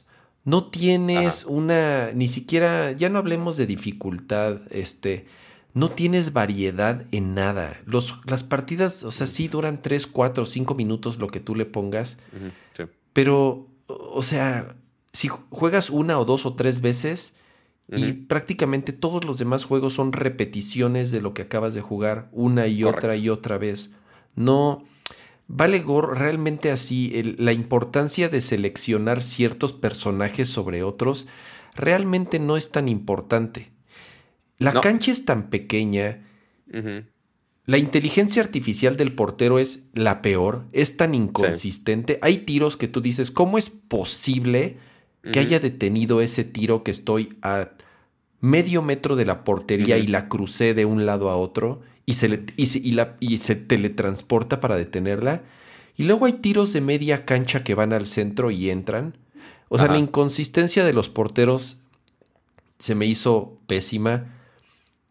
Eh, Yo también digo, sí, yo sé que no soy, no soy un joven, no soy un, no soy un chavo, pero hubo un momento, Pato, en donde no entendía lo que pasaba en la pantalla. O sea, los colores, los colores de los personajes no se de- identifican, aunque tengan el uniforme de diferente color. Sí. No es muy claro cuáles son tus monos y cuáles son los del enemigo. No es muy claro cuál es el que tú estás controlando y cuál es el que está controlando la inteligencia artificial. Luego no encuentro ni el pinche balón. Luego de pronto así es, ¿dó- dó- ¿dónde está el balón? Ya sabes, porque Ajá. brillan mil madres al mismo tiempo y hay pinches lucecitas y explosiones y caparazones eh, por todos lados que luego no encuentro ni el balón. No, digo, eso es en general del juego. Y ya regresando a lo del contenido del juego, qué tan nutrido está el juego, no es ni a madrazos un juego de mil cuatro- no es un juego de, de 60 dólares ni a madrazos, pato. O sea, no, Sí. no, no hay manera de justificar que este juego cueste 60 dólares, que cueste lo mismo que Zelda o que cueste lo mismo que Xenoblade o que cueste, Sí. o sea, ya, ya sabes, eh, Totalmente. no, no, yo sí, a lo mejor, no sé, o sea, lo- costó, de, me costó de mi bolsa 1400 pesos full price. Totalmente. Eh, sí estoy súper arrepentido de haberlo comprado porque no lo voy a volver a jugar nunca, güey. O sea, si vienen Es algunos cuates y así de, a ver, vamos a jugar un par de partidas, va a ser así de, güey, no Ujú. mames, pon Smash o pon Mario Kart o pon cualquier otra madre, güey, en vez de jugar este Mario Strikers. Porque tampoco es que el juego esté muy bueno, güey. O sea, la neta no, no, no está, no está tan bueno. Eh, O sea, sí, para echar el desmadre con amigos, eh, principalmente con eso que se pueden ya eh, ocho personas dentro de un mismo Switch eh, jugar, eh, es igual de caótico que cuando seguramente en algún momento han jugado una partida Smash de 8, que sí se puede una partida Smash de 8, pero siempre es un cagadero. Igual eh, cuando algún juego de Mario, eh, Super alguno de los Marios 2D, igual que pueden estar cuatro personas al mismo tiempo, pero igual siempre es un hiper mega cagadero, que es parte de lo divertido, que, que esté medio caótico en este tipo de juegos. Pero aquí ya llega a un nivel de caótico que, híjole, no sé si realmente lo disfrutas o no. Entonces sí está. Yo, yo lo compré y dije, ah, va a estar padre y lo voy a jugar con mi hijo y ya sabes, o sea, un juego para yo poder jugar con mi hijo, que no hay, mm, o sea, Que no sea FIFA. que no, ajá, y que, y que no tengo muchos juegos que, que puedo jugar con él. Yo dije, ah, Ajá. este va a estar bien chingón, le va a gustar. Güey, dos partidas y dijo, o sea, digo, tiene ocho años mi hijo, ¿no? Y, y sí, es- o sea, de, de pronto sí juega juegos de niño Ma- rata más, como el, más el Fortnite y target, otras como cosas. dirías. ajá. Aún, hasta él dijo, no me gustó, papá. O sea, no, no. No, bueno, No, no. no, cuajo. No, no, no, no, este, no cuajó como dices. Este, pues ni modo, ya lo compré, ya lo tengo. Ojalá, ojalá que Lo sea, por físico, ejemplo, ¿no? Algo que, algo que pasó con otro juego de deportes similar fue Mario Tennis, Mario Golf, que igual salieron medio incompletos y poco a poco fueron metiéndole más contenido y más cosas. Pero aquí tendrían que meterle un chingo de cosas para Sí. que se sintiera un juego completo, para que se sienta un juego de 60 dólares. Sí. Te tendría que meter historia, retos, más personajes, a lo mejor eh, un tipo de cancha diferente. Digo, no deja de ser fútbol y pues ¿qué le puedes hacer a una Ah. cancha de fútbol? Pues sí, yo, yo entiendo que no hay gran cosa que le pueda hacer a una pinche cancha de fútbol, pero no sé qué tengan que hacer en cuanto a contenido para que realmente no me siga sintiendo estafado de haber pagado 1400 pesos por, por un minijuego de, de, de, de Mario. Güey, neto hay minijuegos de Mario Party más entretenidos que, que, Eso sí. que esto, güey. La neta. Eso sí. Entonces yo no lo recomiendo a full price. Si lo encuentran en un descuentazo así como... O, sea, si se lo compran acá en descuento también. Exactamente. No, en- Básicamente. Sí, exacto. Como en Twitter me decía, yo te doy 300 pesos. Me decía, ah, sí, güey. No, yo- pues, no mames. y, te lo, y te lo llevo a tu casa si quieres, cabrón. Ajá. Este- No mames. es que sí, sí duele un. O sea, pues sí, yo, aquí hay la ventaja que algunos juegos, pues si nos los manda Nintendo, pues no nos duele tanto. Pero pues sí, cuando lo compras full price y no es lo que esperas, es, es complicado recomendarlo. No, siempre. y más, Pero, y sí. más cuando en, te digo, en una semana sale Monster Hunter. Y en menos de un mes, y en un mes sale Xenoblade. Y después viene Splatoon. O sea, vienen juegos que yo sé que hubiera usado esta lana para esos juegos. Claro. Sí, o sea, e- es que, o sea, ya pensando a nivel consumidor que quizás se compra, si nos va muy bien, un juego, bueno, un juego al mes es muy tú. Más bien un juego cada seis meses, tres meses si nos va bien. Ok, tenemos 60 dólares para un juego. ¿Cuál realmente vale la pena? Pues sí, si alguien de tus amigos tiene Strikers, ok, posiblemente lo jugarás entre los amigos una, dos veces, maybe. Pero O sea, hay 20 de fiesta juegos, de- pero hay 20 juegos antes que jugaría con mis amigos antes de Mario Strikers. Me- Es o sea. Sí, estoy de acuerdo. Es muy posible. Ay, viene, pero- viene eh, Fire Emblem Heroes. Eh, pasado mañana, mañana sale ya, que cuesta lo mismo y que si bajen el demo se van a dar cuenta que es un, puede ser un muy buen juego. A mí que no me gustan esos juegos de Heroes, no, no soy muy fan de esos juegos de Heroes. Nada más por ser de Fire Emblem dije, a ver, voy a bajar el demo y me gustó el demo. Y ahora quiero jugarlo. Tengo, me, me dieron muchas ganas de jugarlo. Me encantó Bueno. el demo, me fascinó el demo. Entonces, digo, puta, va a costar lo mismo. No. Pero Sí. bueno, eh, yo honestamente no, no. Guarden su lana, vienen muy buenos lanzamientos las próximas semanas, igual de Nintendo. Ajá. Porque luego dicen, eh, pues es que nada más- o sea, le tiras nada más a Nintendo. No, no, al contrario. A Nintendo es al que más juegos les compro de, de todos. Sí, y- creo que todos lo saben. Entonces, eh, aguántense unos días y usen esa lana mejor para, para cualquiera de los que van a estar saliendo próximamente.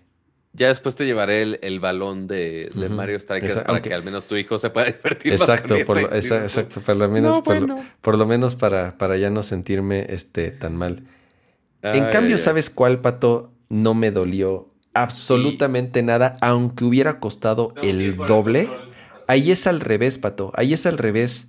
Hasta yo dije, güey, me costó, creo que cuesta en Switch 200 pesos, 250 pesos, no sé cuánto cuesta. 200, 220 dicen en el chat. 220 pesos cuesta el juego de las tortugas ninja y es 30 o 50 veces el valor en cuanto a juego de, del Super Mario Strikers.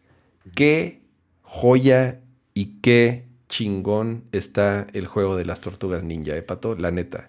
Qué bien hecho está. O sea, porque obviamente ahí jugando con una fórmula que ya conocemos de los famosos beat 'em ups eh, de, de- de las épocas de ir a las Los y beat'em ups de Konami. monedita. Ujú. Sí, totalmente. Eh, y obviamente también los beat'em ups de las tortugas ninja son súper, hiper, mega conocidos por la vida misma.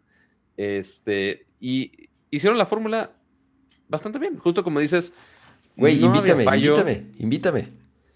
A ver. Ah, pero es en Xbox.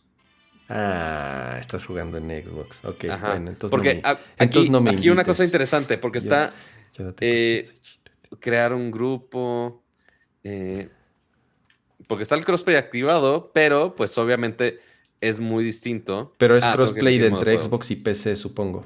Exactamente, yo creo que es justamente eso. Eso ya lo hice. Este, a ver, agruparse, crear grupo, público, creando grupo, invitar. pero, no, pues, pues me agregará a mis amigos. de Xbox, güey, Eh, pues sí. Exactamente. Sí, o sea, sí puedes conectar. Si lo tienen en Game Pass, súper tienen que, que bajarlo. O sea, totalmente. Este. Güey, eso, lamentable- eso, eso. ¿Tú jugaste los de Nintendo? ¿O no te acuerdas de los de Nintendo? No me acuerdo, Güey, así, así te movías Ajá. en el juego de Nintendo, justo cuando te movías entre zonas. Ajá. Así era, te subías a la, a la van y ti, ti, ti. Me acuerdo hasta de la música. Tiene un chorro de guiños, no nada más al juego arcade, que es el que todos Sí, nos totalmente. acordamos de las Ajá. tortugas ninja, sino que también agarra cosas de los juegos de las tortugas de Nintendo, de Super. Nintendo. eh, tiene un chorro de detalles en los enemigos, en las animaciones. Sí. Salen cameos de güeyes así que así dices, güey, qué chingón, porque son personajes que salieron en la caricatura. A ver, el juego está basado en la caricatura clásica, en la de los Sí. 80. Exacto. Las voces, Pato, son los actores originales de la caricatura de los 80. Todos los actores de voz que hicieron a los personajes, hicieron todas las caricaturas, o sea, toda la caricatura de los 80, son los mismos que utilizaron para este juego. Los enemigos de esa caricatura. Güey, o sea, aquí es cuando dices, hasta me siento mal de que solamente haya costado 220 pesos y a los Sí. otros cabrones les pagué 1400 por su porquería, ¿me entiendes? Y este Ajá. dices, güey, qué diferencia de cuando ves un juego que está hecho con ganas y con amor y, y de- y verdaderamente que es, o sea, bien hecho y que no quisieron verle la cara a la gente.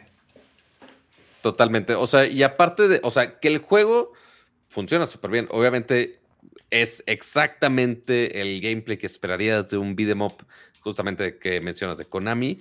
Funciona bien, tiene sus combos, muy responsivo. Obviamente el frame rate ya en una consola nueva generación, pues nada que ver, funciona perfecto. Este, los detalles de la animación, como dices, justamente el pixel art eh, súper detallado, aprovechando las pantallas de gran resolución. Pero justamente esas cosas que ya evolucionan a los formatos nuevos, el que ya tengas multiplayer online, que puedas eh, jugar hasta seis personas al mismo tiempo, con más personajes, obviamente entre seis personas igual se vuelve Y, caótico. y nivel diferentes. Pato. O sea, lo- de verdad jugar con los, o sea, los personajes, no nada Cada más uno es tiene el, su gameplay. no es nada más el skin, no nada más es la- la- el pinche cambio de color de la tortuga y el arma. Sí. Realmente cambia la forma en la que tienes que jugar dependiendo del personaje que escojas, los combos, eh, los especiales, el daño de las armas, la velocidad de los personajes. Tienes un chorro de movimientos. O sea, uno diría, sí, es la fórmula probada de, de- de, ya sabes, de, de- del arcade todos los de ese momento. Pero tiene un chorro de movimientos, puedes esquivar, puedes hacer dodge, tienes el doble brinco, puedes hacer eh, eh, las llaves dependiendo de hacia dónde muevas el stick. De verdad, es tomaron lo mejor de los juegos de esa época y se siente súper moderno, súper fluido. eh, es, es, es, insisto, es un gran juego y es de verdad un robo que, o sea, al me, me refiero, como dicen, it's a steal a Ujú. 220 pesos. Está, está, es- O, es- o sea, 220 pesos si lo compras en Switch. yo si lo compré en Switch, Game Pass, ajá, o en Game Pass, o en Game Pass, pues no. Pero bueno, lo de O sea- Game Pass es, es otro tema. Sí, pero, o sea, el que está incluido también, o sea, un título así, también es un increíble deal. Y la verdad es que si tienes ya amigos en Xbox o algo así que ya Dice Oscar, tengan- ¿dónde te costó 200, no, 220 pesos? Eso cuesta en Switch, 220 pesos, ¿no? Déjame ver. Algo estén ahorita en el chat. Pero sí, no, o sea, según yo no cuesta tan. Seguramente ya no te va a decir el precio. Pero. Ya no me va a decir Sí, el precio porque ya en lo teoría, tengo. en teoría no. Ajá. Creo que no. Pero Estoy ahorita lo reviso si quieres. O ahorita en la tienda en línea también. En Play 4 vale 500, dicen en el chat. Este, en la eShop cuesta 210, mencionan ahí. Ahí está. Sí, pues ahí Sí. depende. Es que, Este, ajá, tenía un descuento. Si lo comprabas en preventa, tenía creo que el 15% de descuento, algo así. Ok. Pero aún así, o sea, no era un, no era así un pinche ofertón. O sea, sí, este. Sí, no. eh, tenía, era como el 10% o algo así. Aquí está, el más vendido es el de las tortugas ninja. Y es que ya no me pone. Ok. Ya no, es ahorita el número uno en ventas en Switch. Pero ya no me mal. pone, ya no me pone el, ya no me pone el precio. precio. No, como ya lo pagué. Ahorita lo checamos en el ship, en el eShop online. pero este, pero pues, me costó debo poner. 210 pesos, de verdad, 220, a- algo así. Ajá. Nada más ya me voy a morir y ahí está la pizza tirada. Ahí está. Pero sí, totalmente recomendable. Si tienen amiguitos, no como yo, que soy de balón y, y el único que sé que lo juega está en otra fregada plataforma. Yo te dije, Pato, yo lo voy a comprar. Pues en sí, Switch. pero pues. Pero pues, Güey, pues, yo a ya ver, lo Pato, tengo. haz una cosa. Te apuesto, te apuesto que te va a salir gratis en Switch si lo cambias por tus coins. Eh, podría ser. Te va a salir gratis. eso. Te va a salir. A mí me salía gratis, pero guardé mis coins para, para, para otro juego. Otras cosas. A mí me salía gratis si utilizaba mis, mis, mis coins. Entonces, estoy sí, seguro que te he estoy, hecho, estoy seguro que te va a salir gratis si utilizas tus moneditas. Ahorita reviso mis moneditas para que nos podamos poner a polear. Con la gente que es mala, no con la que es buena. El rey rata. Ahí, por si estamos hablando de niño rata, pues bueno, aquí está el rey rata.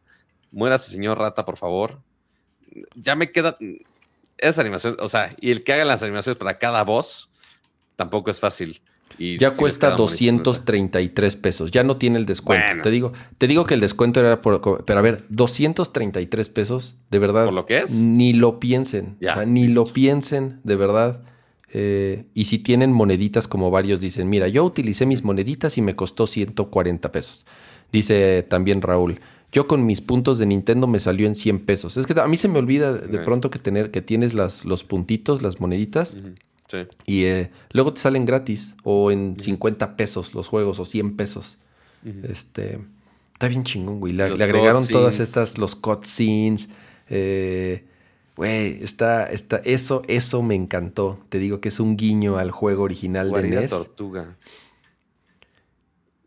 Con achievements. Tienes achievements, güey. progreso. O sea, de verdad, de verdad.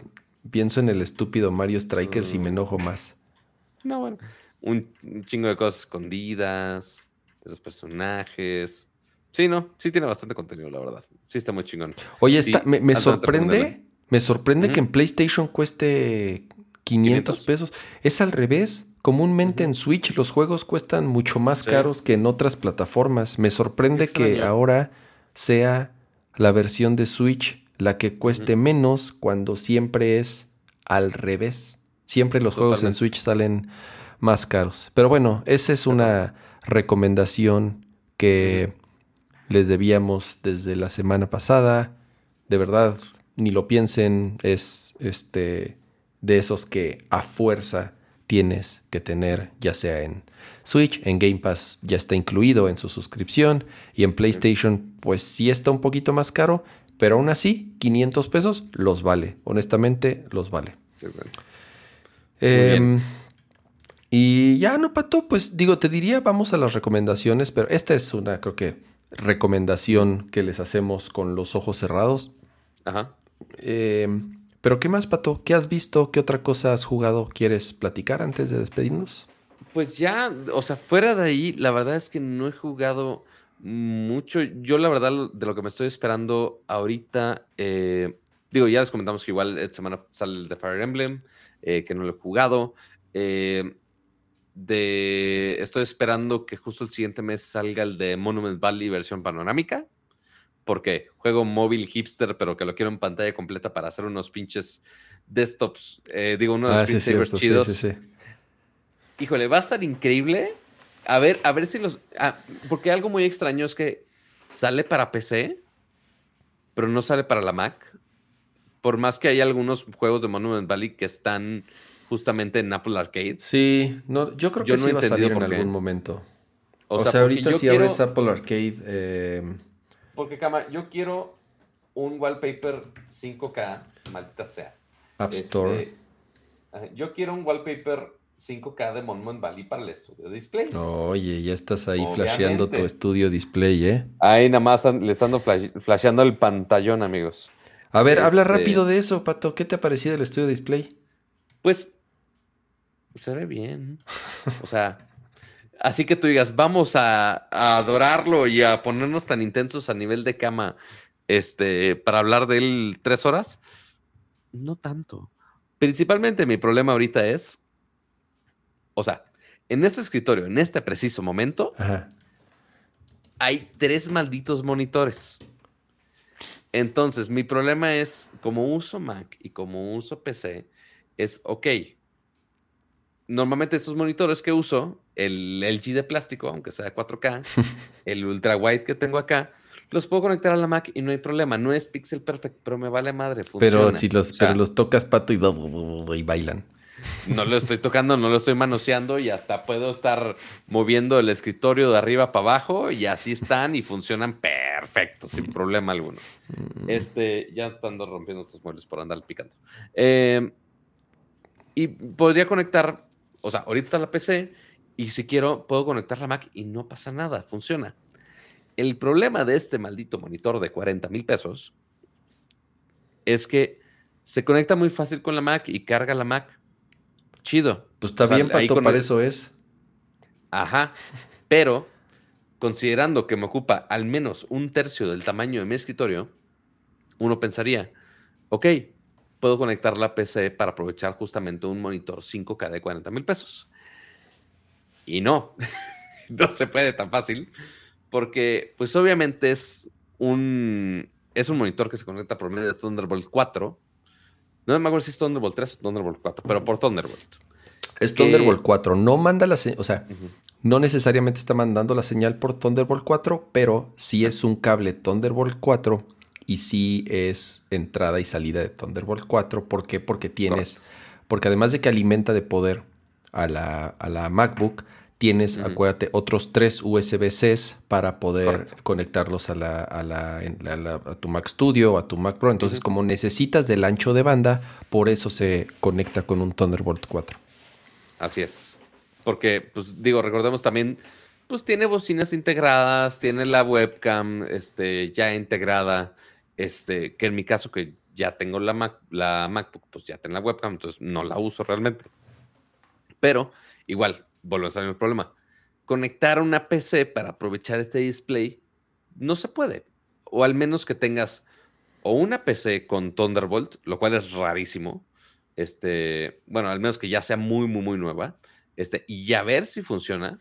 No manches, para Es- todas las computadoras Intel, o sea, bueno, si, tienen, si tienes una motherboard relativamente Se buena, supone que mañana. ya Se supone que mañana. No me acuerdo si mañana o durante la semana justamente me prestan una laptop HP con AMD. A ver si tiene Thunderbolt y a ver si la puedo conectar. Porque Ah. obviamente la PC, la PC es que, tengo AMD, es que AMD no puede tener Thunderbolt, porque Thunderbolt Ah, es de Intel. claro, tienes toda la razón. Tienes toda la razón. Entonces ahí no sé si se peleé con. No sé. Este, y obviamente la PC que tengo ahorita ya está viejita. Y pues sí, este motherboard tiene un USB-C, pero no es Thunderbolt. Entonces ahí pues no hay manera. Eh, O no sé si o Intel, sea, o con- no sé si Intel le, le licencie. Thunderbolt. With Yo creo que sí. Thunderbolt. Podría estar equivocado, a lo mejor. Dice best answer yes, but right now there are only a couple of motherboards. O sea, sí, pero tiene que ser cierta motherboard que soporta Thunderbolt 3. No hay soporte Ajá. para Thunderbolt 4. Exacto. Pero en teoría, Pato, el display es lo que te digo, no se manda la señal por Thunderbolt. Si Sí. tienes una MacBook, bueno, una laptop que tenga salida de video por USB-C, la puedes mandar al, al estudio display. Sí, pero al menos esta desktop que tengo aquí sí tiene USB-C, pero no tiene eh, DisplayPort capabilities. Ah, entonces en vale el- madres. Ahí vale madre. Este, sí venden una, ya después vi, este, porque sí estuve googleando, digo, googleé cinco minutos, pero Ujú. googleé, este, de un güey que justamente quería conectar su, su PC gamer, Ujú. este, y conectarle al estudio display, que notemos, no es un No es monitor un para monitor gaming, para es jugar, 60 sí está- Hz. Ajá. Eh, pero igual, para, para yo, editor de video, con 60 Hz estoy perfecto. Eh, lo que hicieron es que yo no sabía que vendían eso, pero venden justamente, eh, haz cuenta, puertos Thunderbolt, que puedes eh, poner una tarjeta PCI Express. Mm. Entonces lo pones en tu PC y ya de ahí, comprando el cable correcto, que obviamente también el cable es muy importante, o sea, por más que tengo, ya compré como 3, 4 cables de USB-C que según yo soportan el, lo que quiera para mi adaptador. Pero Pato. USB-C es el mejor puerto y es el futuro. Todos los teléfonos y todas las computadoras deberían tener solo USB-C por mandato del gobierno.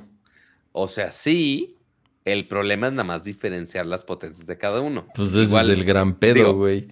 Ajá, pero tener un pinche cable con los puertos de hace 10 años y que carguen a fucking 5 watts. No, no, ¿Para no, qué no es cierto. chingados? O sea, ya, ya, ya, ya era hora. O sea, por eso mismo el iPad mini, el iPad con M1, ya todos son con USB-C que no estén chingando. Hay, deberíamos de tener una mejor manera de categorizar los tipos de cables y ver qué funciona y qué no funciona. Sí, estoy de acuerdo con eso. Y dos, benditos sean los, eh, los reembolsos de Amazon, este, que puedo estar regresando cosas al 10 y sin, sin pedo alguno. Pero bueno, mi problema es ese. Que sí, muy bonito el monitor y todo. Con mi Mac obviamente funciona de maravilla. Lo he usado dos días. Tampoco les voy a decir, no mames, cambió. mi-". No, tampoco. Este, con la Mac Studio va a ser un, un gran match. El problema aquí es que, en teoría, la calidad del moni- de la pantalla de mi MacBook Pro, en teoría es de mejor calidad del Studio Display. Sí, porque es Porque mini es un LED y es high y es high refresh. La neta sí. Exactamente. Pero bueno, es, es Pero, de- ajá, o sea, básicamente yo compré ese- 5K no da más. Correcto. O sea, sí, un, un monitor 5K es este o el de LG de plástico que justamente mencionabas. Ah, porque, ah, no, este no cuesta 40, es, es de 50 porque justo trae el stand Mm, este, que se puede mover fácil. ok. Este, entonces sí, sí, sí está bonito, sí se mueve y demás. Sí, ¿Lo voy a estar moviendo? No, no lo voy a estar moviendo. Este, perfecto, pero, Pato, pues, te bueno, lo cambio. Yo sí me arrepentí un poco de no comprar ese. No, bueno, según yo no. Ah, bueno. Y. ¿Sabes qué, cama? Eh. ¿Es el Ya ni- nanotexturizado? Ni me había dado cuenta, pero creo que sí es el nanotexturizado. Eso Ni me no había fijado. Eso no me gusta. ¿Hay manera de checar si es el na- nanotexturizado o no? Sí, sí se nota de inmediato, Pato. Si es Ajá. brillante o mate. Sí, no, este es nanotexturizado. Ah, ok. Entonces- Entonces, no cuesta entonces más 50, genial cuesta todavía. 60. Cuesta 60. Eh, te cuesta- O sea, estamos de acuerdo que ese fregado monitor. O sea, no me quejo, está chingón. Pero, uno, no lo puedo conectar a la PC. Cuesta más que esta cosa. Sí. Este cuesta 52. Ujú. Porque ese es, este es, Es la M1. Ah, no, no es cierto. Porque el base es M1 Max, pero de 32. Ujú. Este es M1 Max de 64. Ah, tiene, tiene el doble de RAM. Ok.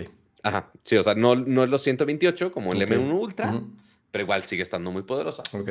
Este. Pero sí, sí es el, sí es el matón, chavos. Este. Que sí, como dices, el, el nanotexturizado, sí, te evita los reflejos, sí. Te da esa claridad de los píxeles perfectos. No. Uy, hay, hay gente que lo prefiere, hay gente que no. no, o sea, es a mí, muy no- a, mí por eso, a mí por eso no me gusta. Entonces, eso significa que sí debo de tener el trapito ahí guardado en la caja. Sí.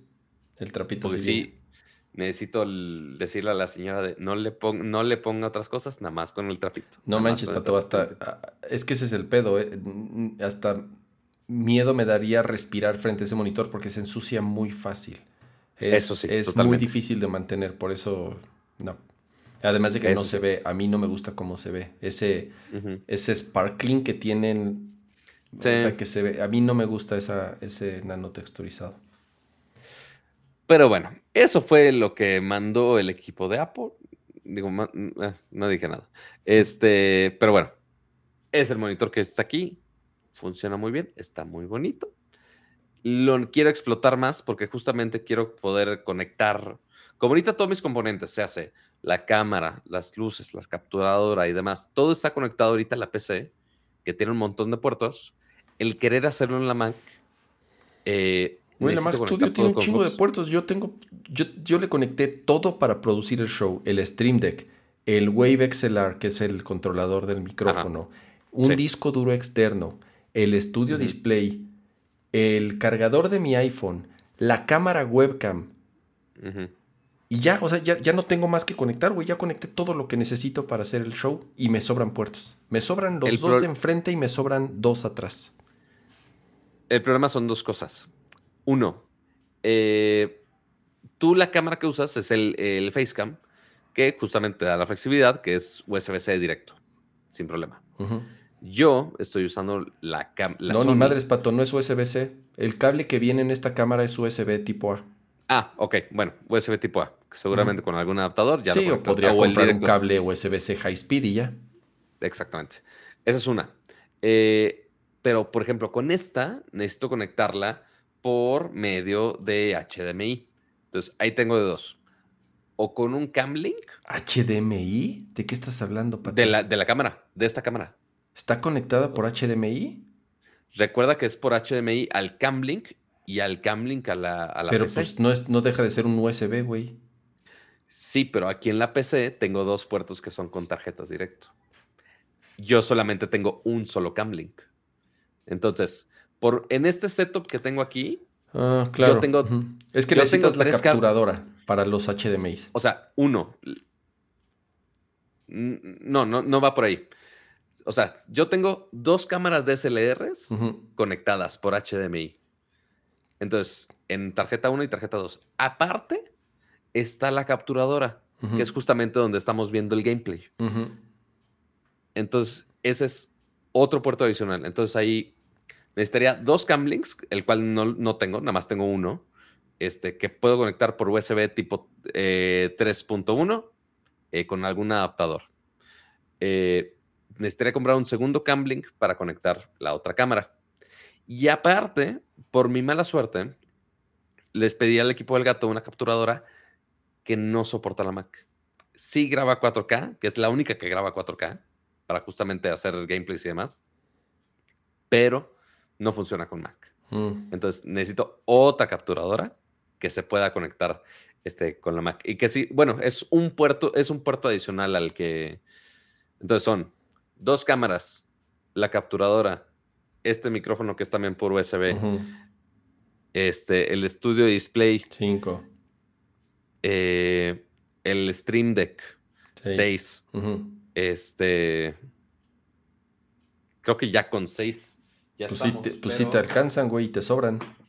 No, porque son cuatro. Ah, no, sí. Sí podría ser, fíjate. Güey, más otros tres del monitor, más los dos de enfrente. Claro que te sobran, güey.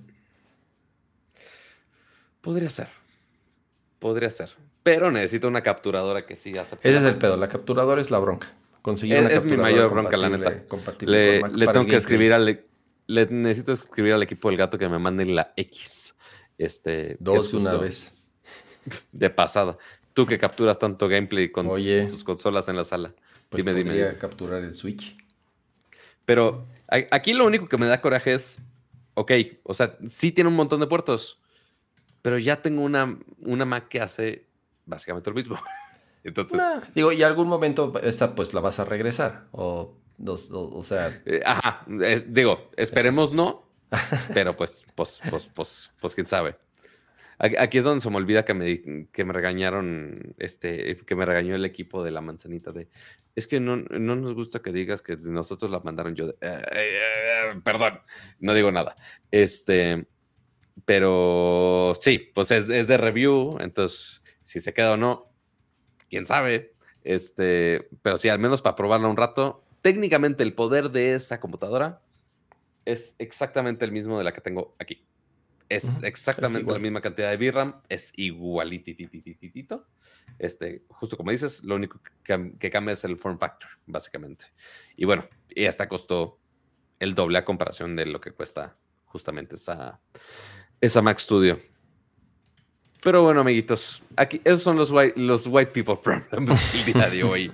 de querer conectar todo el maldito setup a una Mac en vez de a la PC, que ya está con todos los puertos y por haber. Pero, pues ya, a ver, a ver qué se puede hacer al respecto. Muy bien. Pues eh, ya, creo que ya acabamos. Ya hice la recomendación de la semana. Eh, ¿Qué más he estado viendo? ¿Ya Está- viste Obi-Wan? No he visto Big ¿Sabes por qué? Me puse a ver Mm. Stranger Things. Qué chingona está la cuarta temporada de Stranger Things. Eh, Le dieron un giro interesante. Me falta un episodio. ¿Sabes qué? No vi la tercera temporada. No vi la tercera temporada, me la brinqué. Y ya como estaba la 4 y yo sé que ya van a salir los últimos episodios, dije ya, ya no voy a ver la Ujú. 3. Ya mejor pregunto qué es lo que pasó. Pero antes, pero cuando empieza la 4 te hacen un buen eh, Un recap. un, ajá, un recap y entonces, ah, bueno, ya vi más o menos qué pasó en la 3. Me está encantando la cuarta temporada. Y aparte Eh, es, es parte de lo que yo iba a comentar del- de, esa de esa cuarta temporada. Si tú, o sea, esos primeros siete episodios que fueron la parte uno, como le llaman. Me falta no uno, me falta visto- uno, me falta uno, ¿eh? No he visto. Sí, no, no, Ah, sin, eh, sin spoilers. ok. Eh, tú puedes ver estos siete episodios sin haber visto, yo creo que nada de Stranger Things. O sea, solo saber que Eleven tiene poleles y ya Ajá. es todo. Fuera de ahí, te puede valer madre el resto de las Sí, temporadas de Stranger Things. mm, Más o menos, Porque más o menos. sí. introducen un villano nuevo, le cambian la Sí, dinámica. sí. Es totalmente distinto a la historia de lo que teníamos anteriormente. Entonces, pudiste haber saldado la segunda, tercera temporada, nada más saber que Eleven tiene poderes. Y ya, le puedes seguir sin pedísimo alguno. Este, y. O sea, sí. de, ah, oye, no está tal personaje. Ah, pues este se murió en la test. Ah, bueno, me vale madre. Este, fuera de ahí, la puedes ver sin problema alguno. Este, igual, yo, o sea, sí vi todas, pero no me acordaba de muchas cosas. Pero no tiene nada que ver una con el otro. Entonces sí la puedes disfrutar así sola. Y justamente la séptima temporada, parte 2, sale el, prim- el día primero, que si no me equivoco es el siguiente viernes. Entonces justamente están muy a tiempo para este, seguir con todo eso.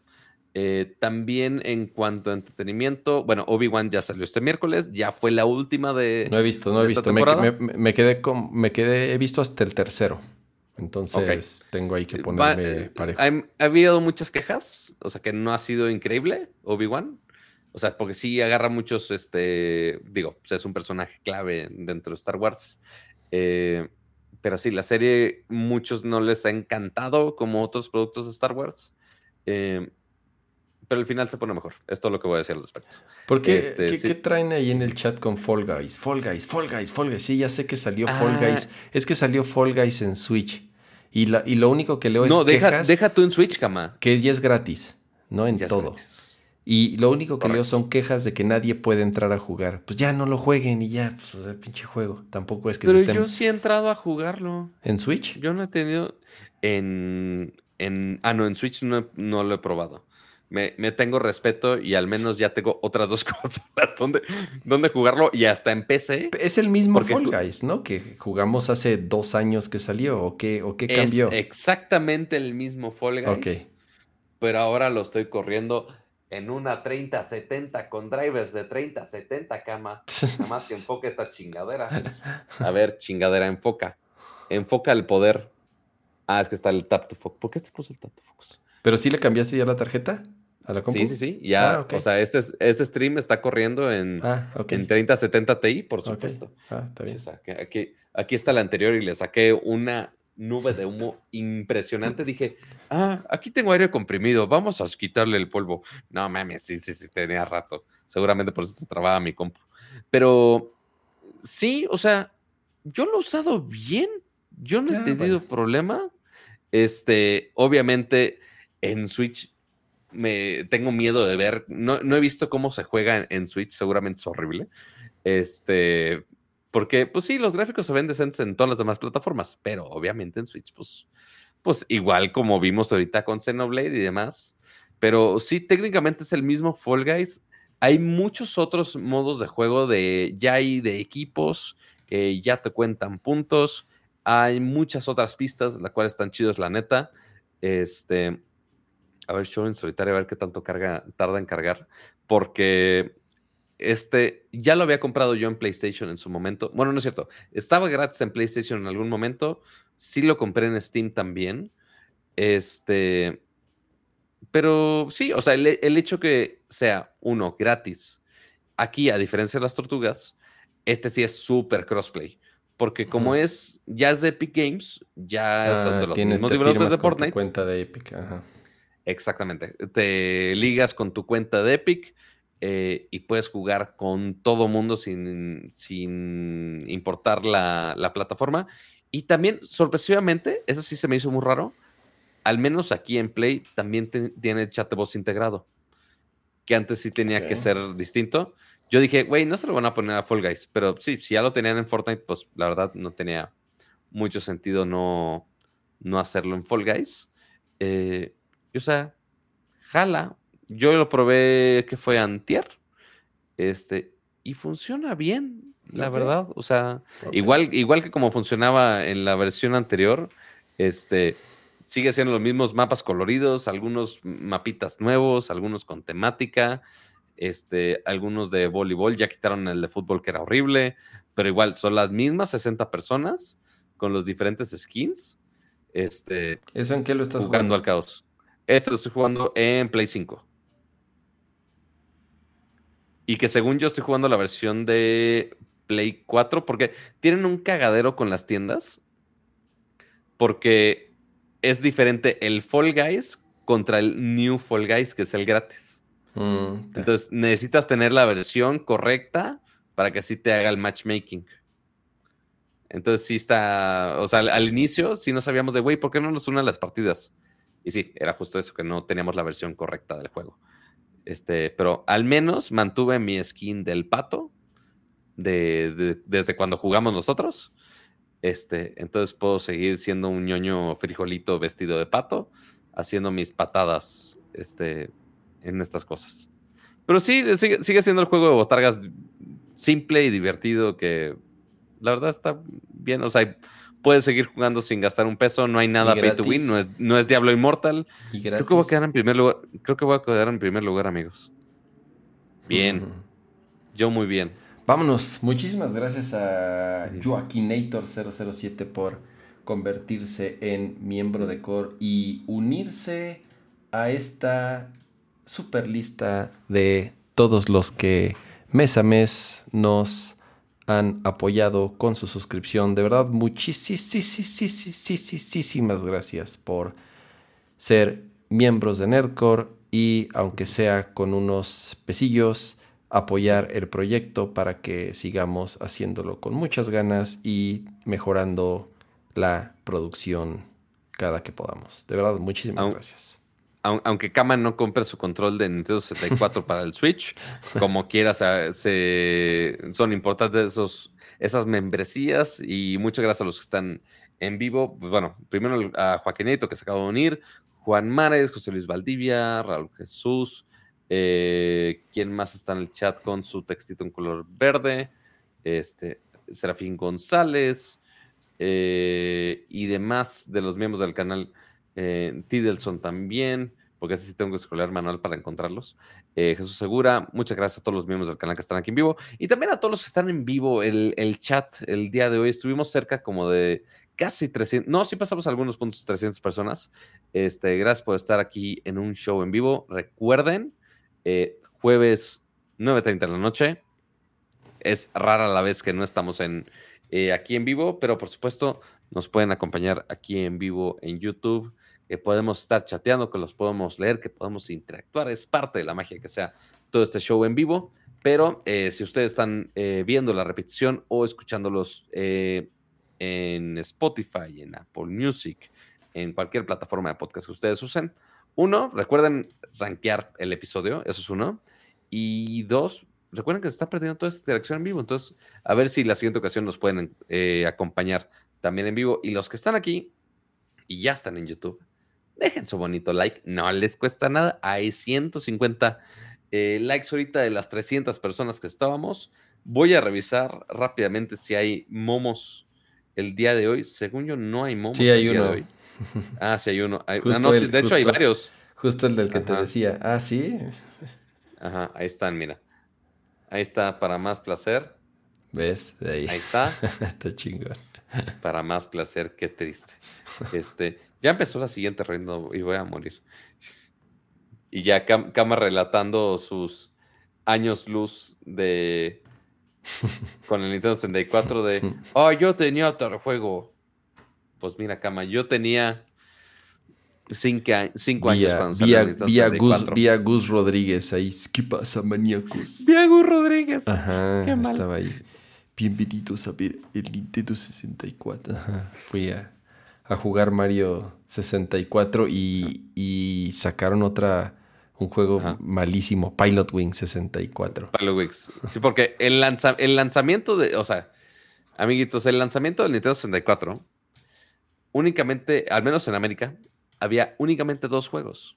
Era Mario 64 o Pilot Wings 64. Eran tus únicas dos pinches opciones. Este, así que si por alguna razón no te caía bien Mario, eh, pues no había mucho a dónde hacerte. Pero pues ya después salieron 400 juegos, que seguramente alguno de ellos será el favorito de, de muchos. Yo jugué juegos rarísimos, este, que seguramente mis papás de, "Ah, bueno, es el más barato que había. Este, y otros como, otros carísimos y fracasos extraños como Hey You Pikachu, que por alguna razón eran los primeros que tenían un micrófono. Malísimo. Este, mm, malísimo, de los peores calificados en el 64. Pero mm, sí, así fue mi infancia, intentando gritarle a Pikachu en inglés cuando tenía como ocho años.